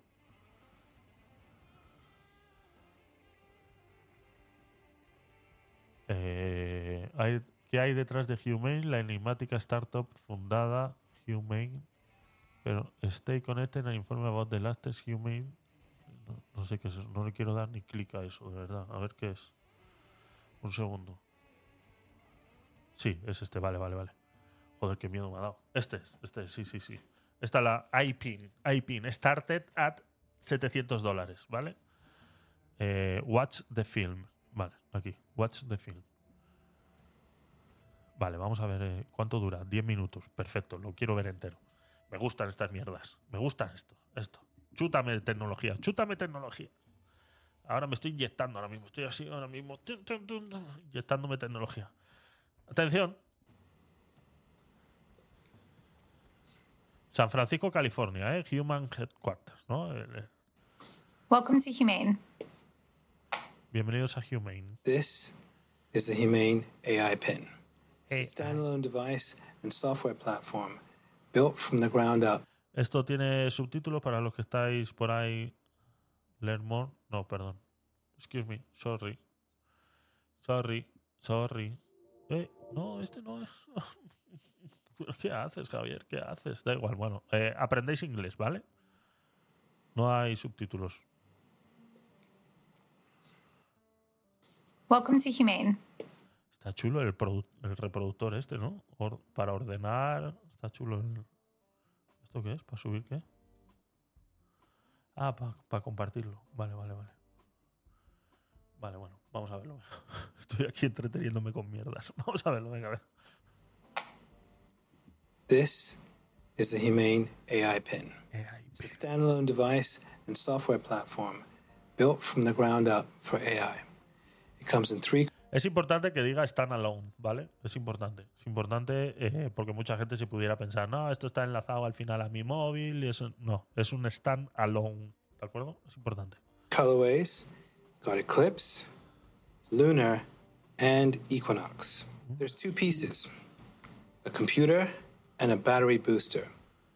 Now, the battery booster powers a smaller battery inside the main computer. And this is how we achieve our all day battery life. So if you ever exhaust the booster, you just reach into your pocket or bag and hot swap it. This is a perpetual power system that allows you to use your AI pin for as long as you want. There are no wake words, so it's not always listening or always recording. In fact, it doesn't do anything until you engage with it. And your engagement comes through your touch, voice, gesture, or the laser ink display. It also comes with its own connectivity built right in, our own Humane network, connected by T Mobile. We were able to pack a lot of technology into something really small. It runs a Qualcomm Snapdragon chipset, and that means it's really fast, which is crucial for AI. It's got an ultra wide RGB camera, depth sensor, and motion sensors. And it's got this really special speaker that creates this bubble of sound. It can be really intimate, or it can be really loud.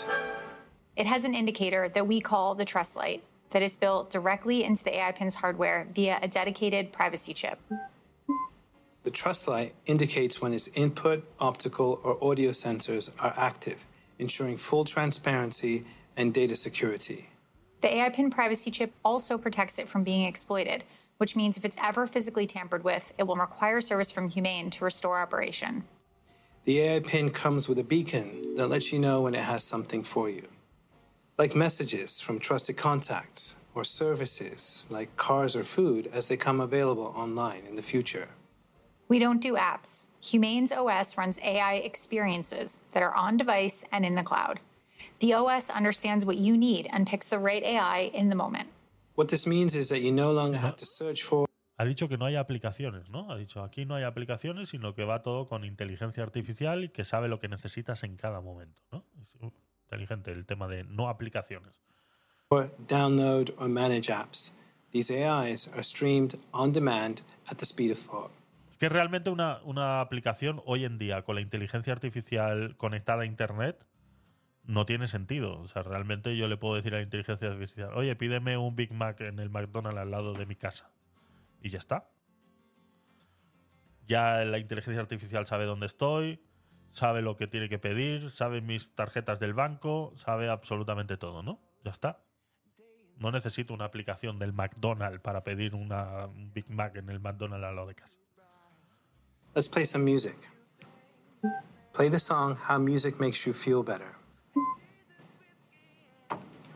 We've partnered with Tidal, which you get out of the box, and you can do some amazing things.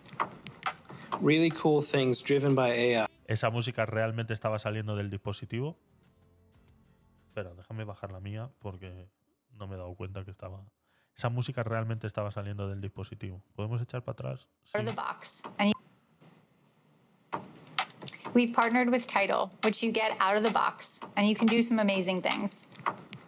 Really cool things driven by AI, like play music written by Prince but not performed by Prince. Or play songs from famous sci fi films.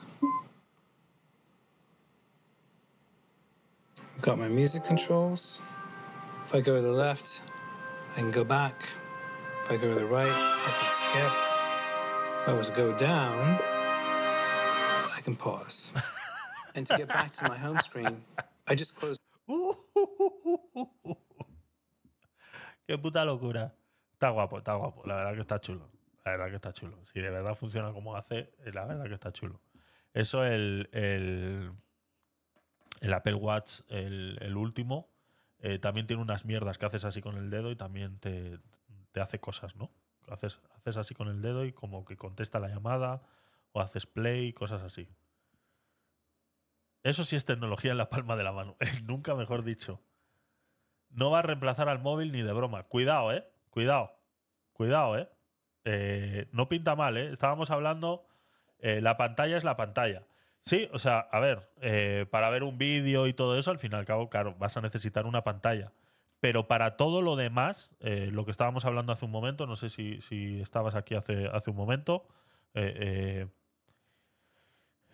móvil también te hace eso. Sí, sí, que, que volvemos a lo mismo. Que sí, que eh, sí, el móvil también te hace eso.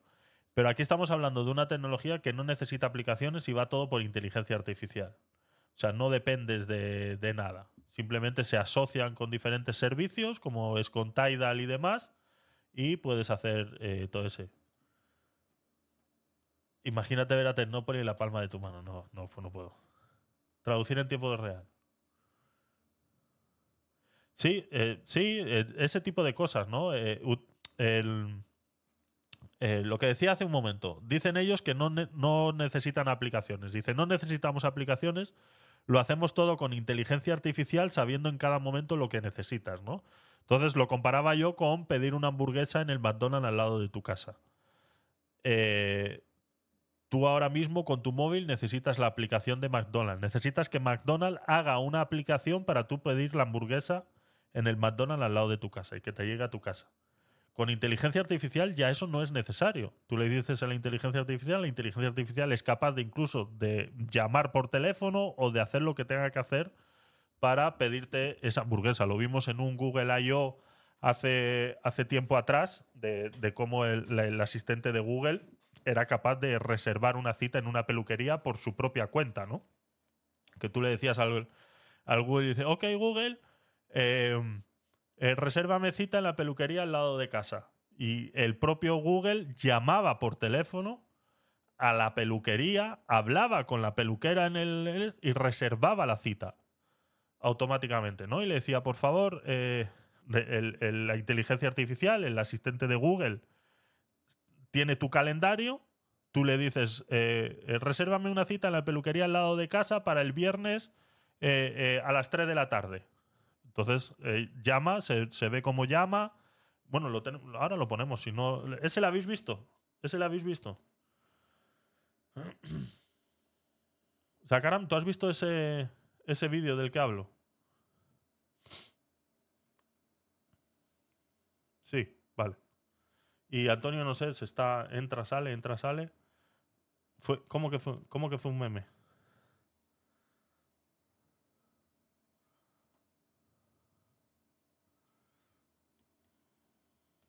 Ah, ah, vale, vale, sí. Yo es que eh, tengo la definición de meme como de burla, ¿no? Sí, sí, se, escuchó mucho. A mí me parece una pasada. Y esto de lo que estamos hablando ahora, a mí me parece una pasada. O sea, sí es verdad que, como dice eh, Antonio, el móvil para las pantallas, o sea, una pantalla no va a reemplazar esto, ¿no? O sea, lo decía yo al principio, cuando yo vi el vídeo cortito, digo, esto no va a reemplazar al móvil. Pero cuidado que quita mucha- muchas cosas de en medio, ¿eh? Meme tipo viral, por las llamadas que hacía y la gente inventaba memes. Ah, vale, vale. Here's my hand. Okay. Got my clock, weather, the date. If I tilt my hand up, got nearby. It tells me everything that might be around me and where I am at the same time. I can also use it to ask questions like when is the next eclipse and where is the best place to see it? This isn't AI browsing the web or grabbing knowledge from all over the internet. The next total solar eclipse will occur on April 8th, 2024. One of the best places to see it is Nazas, Durango, Mexico. I can use it for messaging, either by voice or laser. Tell Andrew I'll be there later tonight. Your message to Andrew says I'll be there later tonight. Okay to send? Make me sound more excited. Your message to Andrew says I'll be there later tonight. Can't wait. Okay to send? Yes. One of the things I like most about messaging is getting caught up. My AI summarizes what's important, so I don't have to go back and read every message. Catch me up. Yanir asked if you want to get hook fish with Sam this week. Michelle sent some notes about today's design sync. Andy and Adam are on their way over. Or using AI to search through messages. What's the gate code that Andrew sent me? The gate code that Andrew sent is 7361. Before, I'd have to scroll through a long text chain to the last time I went to Andrew's house. Of course, you can make a phone call. Call Yanir.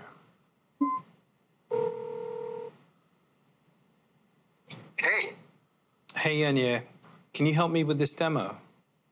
you're right there. Thanks. Now, of course, you can also use Bluetooth headphones at any time. Estamos casi listos para enviar la versión final. We are almost ready to ship the final version. Great. I can't wait. Thanks so much. Genial. No puedo esperar. Muchas gracias. So, O sea, esto, esto, o sea, eh, estamos viendo esto ahora mismo y Antonio ha puesto hace un momento traducir en tiempo real. Bueno, pues eso como Wearable está bien. O sea, eh, o sea, esto no vale. O sea, vuelvo y repito, el próximo que me vuelva a hacer un spoiler, eh, le bloqueo, ¿vale? O sea, no sé a qué vino ese comentario, pero el próximo que me haga un spoiler así, le bloqueo. Ya está. O sea, esto no puede ser. O sea, no, no se puede venir aquí, soltar un mensaje y largarse. Traducir en tiempo real. Bueno, por eso como Wearable está bien. O sea, eh, que, o sea no, no, no me vale. No me vale, ¿vale? O sea, no. O sea, what happened there is the AI auto detected Spanish, interpreted to English, and replied back to Yanir in Spanish with my intonation. I can also force it into any language I'd like to speak or understand. With computer vision, the AI can recognize objects. ¿Tendrá traductor de bebé como los Simpson? Estaría bueno, estaría bueno. Estaría bueno. A ver. Interpreted to English. So great. I can't wait. Thanks so much. Genial. No puedo esperar. Muchas gracias. So what happened there is the AI auto detected Spanish, interpreted to English, and replied back to Yanir in Spanish with my intonation. I can also force it into any language I'd like to speak or understand. With computer vision, the AI can recognize objects, and we're starting with health and nutrition. I've got goals that I've set up in my AI that I no longer need to think about. How much protein? A half a cup of almonds has 15 grams of protein. Great. I'm gonna eat it. Enjoy it. And later I can ask, how much protein have I had today? You have had 22 grams of protein today. It's really cool. When it comes to retail, the AI pin allows you to shop in the real world, hold up an item to learn more about it, and transact seamlessly on the go without relying on screens. How much is this online? This is $28 online. Great. Buy it. When you want to take a photo, just double tap. Eso le va a joder mucho al de la tienda, ¿eh? Tú vayas a una tienda o una librería, cojas el libro y le digas, oye, ¿esto cuánto vale? Que ya lo hacemos con el móvil, pero así es más rápido. ¿Eh? ¿Qué es esto? Or video. Me he perdido. ¿Qué es esto? ¿Qué es esto? Ah, que está capturando. How much is this online? This is $28 online. Great. Buy it. When you want to take a photo, just double tap. Or video. Staying in the moment, capturing El video capture todavía no está disponible, ¿eh? Coming soon. Coming soon el video capture. the whole scene and generating a gorgeous image. It'll remember everything you Vas a una fiesta y preguntas, ¿cuánto vale el outfit de cada invitado? Jaja. Te lo puede decir, claro. input into notes and then recall what's relevant. Where should Ken and I grab dinner tonight? Here are some recommendations for you Sushi Ron, Shisen, and Elephant Sushi. Now, how did it know? Because I had input a note a while ago that Ken likes sushi. To manage and access all your data, including photos, videos, and notes, Humane provides a central hub called Humane.center. This platform is designed to simplify your interaction with the AI pin from setup through daily use. Está guapo. Está guapo. Eh, eso antes lo tenías que hacer con Google Lens. Así es, eso es. Sí, sí, sí, sí, sí. Purchase the AI pin, you're asked to onboard with Humane via a privacy protected portal. By sharing information with the AI pin up front, you're ensuring that by the time you take your personal AI pin out of its box, the device knows you and your preferences. Let's take a look at accessories. We'll start with our clip that we've designed that allows you to wear the AI pin on any large article of clothing and attach it onto handbags as well. It has a clip that can extend and really get onto any kind of thickness. I'm going to take this one and attach it like so. It's magnetic, just like all of our accessories. And I'll put it on Bethany so you can see how it works. So I'm extending the arm, and then I can rotate it however Bethany wants it to go. We've also got this latch, which is a lightweight adapter that is really great for wearing it on thin or delicate clothing, like a silk blouse, or workout apparel where you want it to be really low profile. The other thing that we've designed here are some shields. These shields come in different colorways, and they allow you to simply configure and protect the AI pin in a completely different color. And one last accessory we'd like to show you is our charge case. This charge case can hold your entire AI pin along with a battery booster in it for travel, but also for charging. It has a built in battery that allows you to Escudos de silicona a mil euros. Mira el case para cargarlo. This charge case can hold your entire AI pin along with a battery booster in it for travel, but also for charging. It has a built in battery that allows you to slip in the AI pin and it will charge it for more than one charge. It's USB C powered and super easy to carry and very rugged at the same time. Okay, so the details.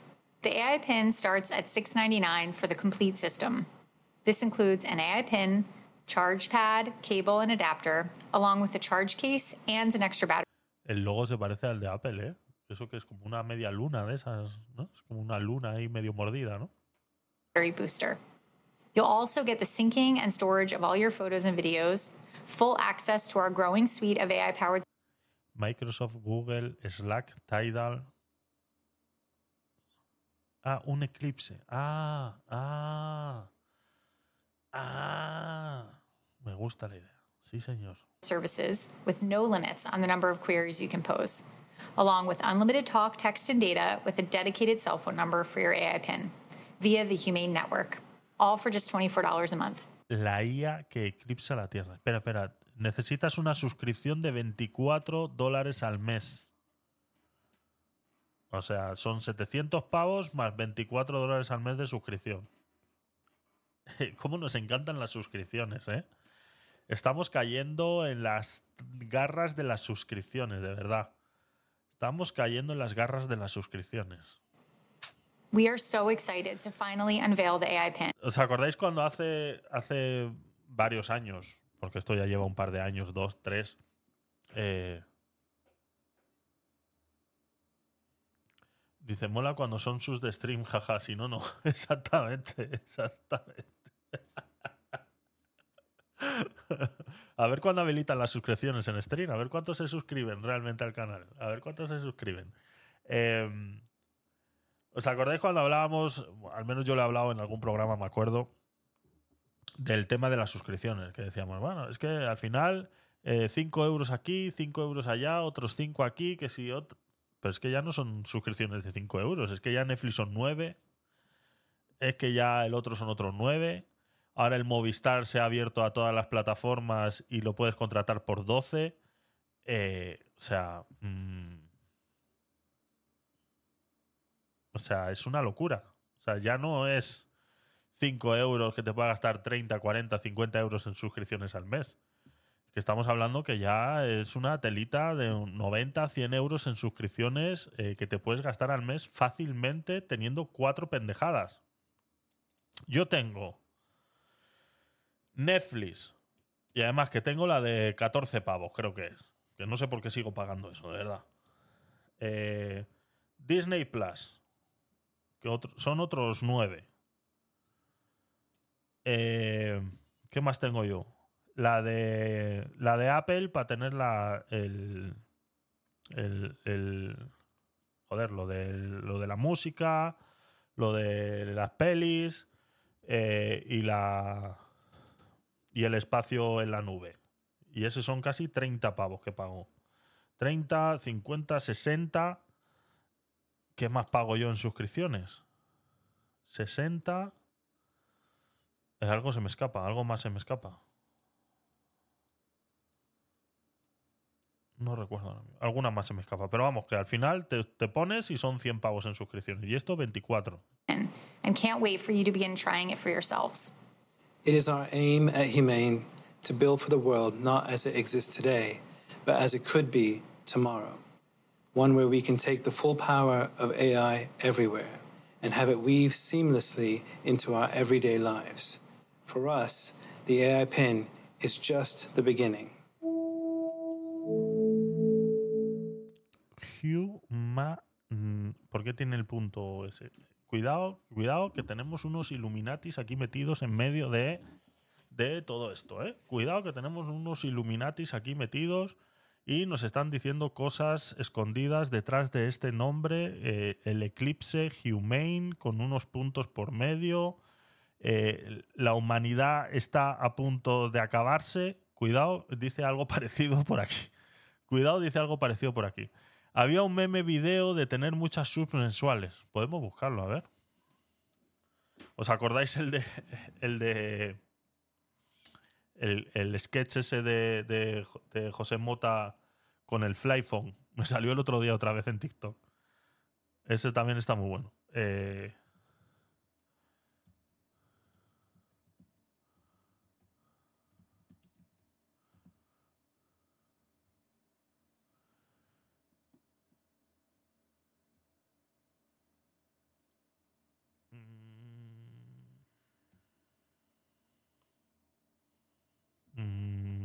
buscamos?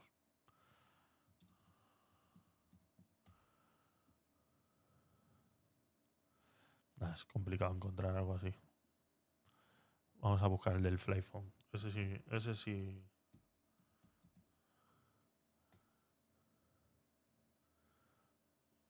Ese sí. Pues aquí lo tiene, su Flyphone 7, lo más moderno del mercado. ¿Qué cuesta? 1.500 euros, ¿Y cuántos gigas tiene? 16. Hombre, caro es caro. Pero a mí en esto de la tecnología me gusta estar a la última, ¿sabes? Por eso no entiendo cómo no se lleva el Flyphone 8. Ostras, tronco, qué guapo. Pero bueno, si el Flyphone 7 acaba de salir esta misma mañana, ¿no? Y este ahora mismo. Le devuelvo el Flyphone 7 y lo que me haya costado me lo descuenta del Flyphone 8. Lo siento, pero ya no aceptamos móviles viejos. El Flyphone 7 a estas horas ya es una antigüedad. Bueno, pues es igual. Me llevo el Flyphone 8 y me lo quedo yo y ese se lo regalo a mi hijo. Sí, son 300 eurillos más. Total, 1.800. Aquí. Este se actualiza solo, ¿no? No tengo ni idea porque es que ya está descatalogado, lo siento. No ¿Cómo tengo ni idea. Claro, porque tenemos ya el Flyphone 9. Esto ya es una pasada de teléfono. Sí. Guapo, tronco. ¿Qué cuesta esto? 2.500 euros. Joder, qué pena que económicamente lo haya apurado. Lo que es una pena es que usted no se lleve el Flyphone 11. Esto es ya lo más de lo más. ¿Pero y el 10? Si es que va tan rápido que cuando quiere llegar, ya. A ver, me lo llevo si me asegura que el Flyphone 11 es el último. Vamos a ver, señorita, yo vendí la moto, el coche, el apartamento de la playa y he hipotecado mi casa con un prestamista judío de Brooklyn. Me asegura que el judío. 23 es el último. Lo último, lo último. Antes que el 24. El 25. Pero si es que te lo dejo. Si es que El 26. 27. No, no, pare, pare, pare, pare, por Dios, porque es que a mí ya no me queda nada que empeñar ni que hipotecar, que yo ya no sé a dónde atender. No se preocupe, caballero, que si usted ya no tiene saldo, puede pagar con un servicio que tenemos de extirpación de órganos. Madre mía, ¿de qué órgano estamos hablando? Hígado. ¿Por qué esperar? Jaime, prepara el quirófano 25 y llama al anestesista. Pero vas a comparar el último modelo de Flayphone con el hígado, que además se regenera.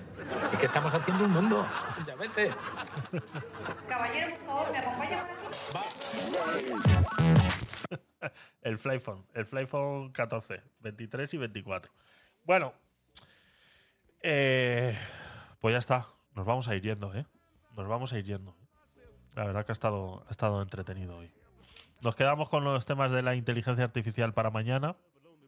Eh, me gustaría hablar un poquito sobre ese tema, eh, ese, que, ese revuelo que ha formado Bad Bunny en las redes sociales con esa canción que se ha hecho viral, que parece ser que canta mejor que él y está hasta molesto, o sea, está molesto de verdad. Eh, ha borrado todos los vídeos de TikTok y cosas así. He visto cosas que ha empezado a insultar a sus seguidores a través de las redes sociales. No sé, hay unas cosas por ahí que no sé hasta dónde, no he investigado más. Yo me dejo llevar por lo que, por lo que he visto y, y me lo creo, me lo creo de este, de este tipo de cosas, ¿no? Y la inteligencia artificial realmente que está haciendo eh, bastantes eh, estragos en el mundo de la música, ¿no? Entonces, eh, mañana hablaremos un poquito sobre eso y más cositas que tenemos por aquí guardadas. Así que nos vamos con un poquitito de música antes de irnos. Ya sabéis que podéis poner exclamación stream en el chat en este ratito que nos queda todavía para que podáis conseguir una participación para el sorteo de uno de estos tres libros de Miguel Asal. Así que eh, al, al, al, al bestio, bienvenido. Bienvenido, un saludito. Eh, no te sigo, voy a seguirte. Ahora sí.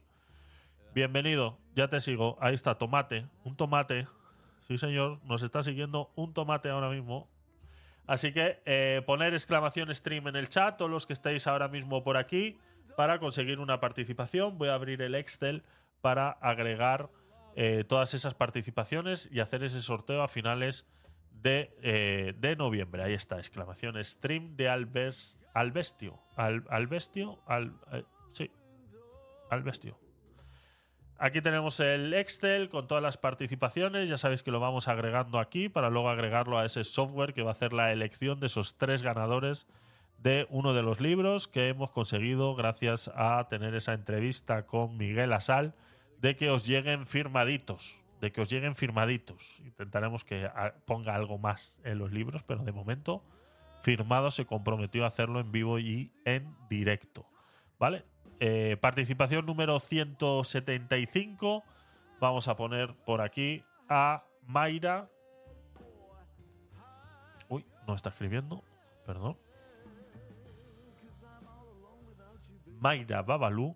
Tenemos a Sakaran. Tenemos a Rocky.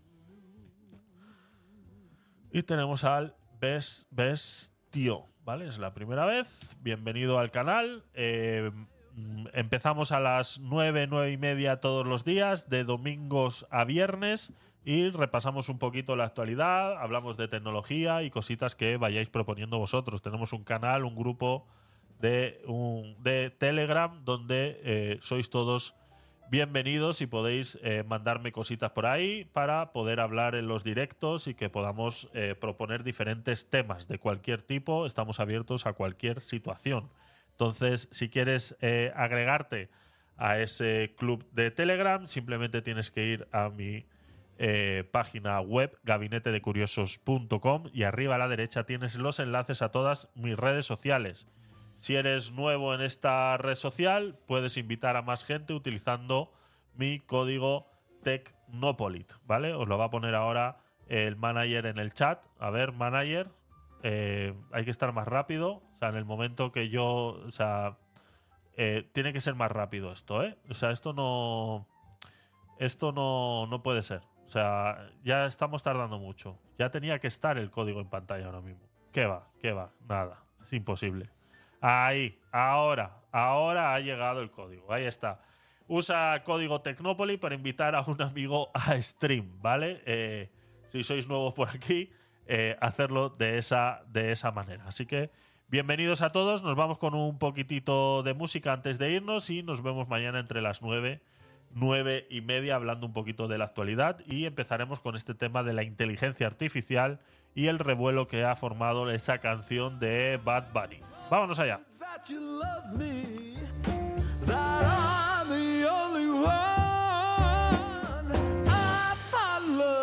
that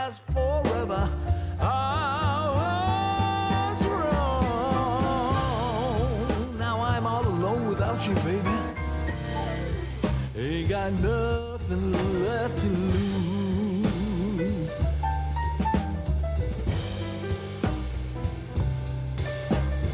haunted by a memory. Living in a house. Me acaban de- acabo de abrir acabo de abrir el, el grupo de WhatsApp del, del trabajo y, y han puesto un, un mensaje que dice vaya mierda de país le vamos a dejar a los musulmanes.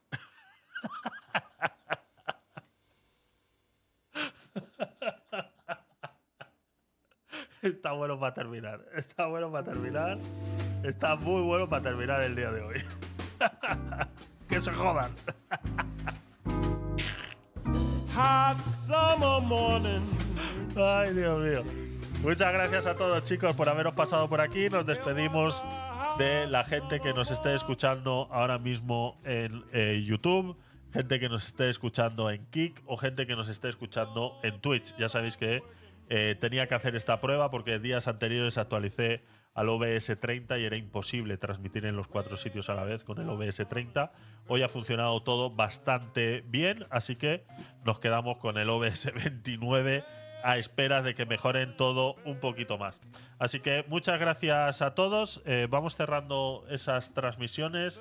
Hasta luego, hasta luego y hasta luego. Nos quedamos solamente con la auténtica, con la Real One, con la emisión de stream.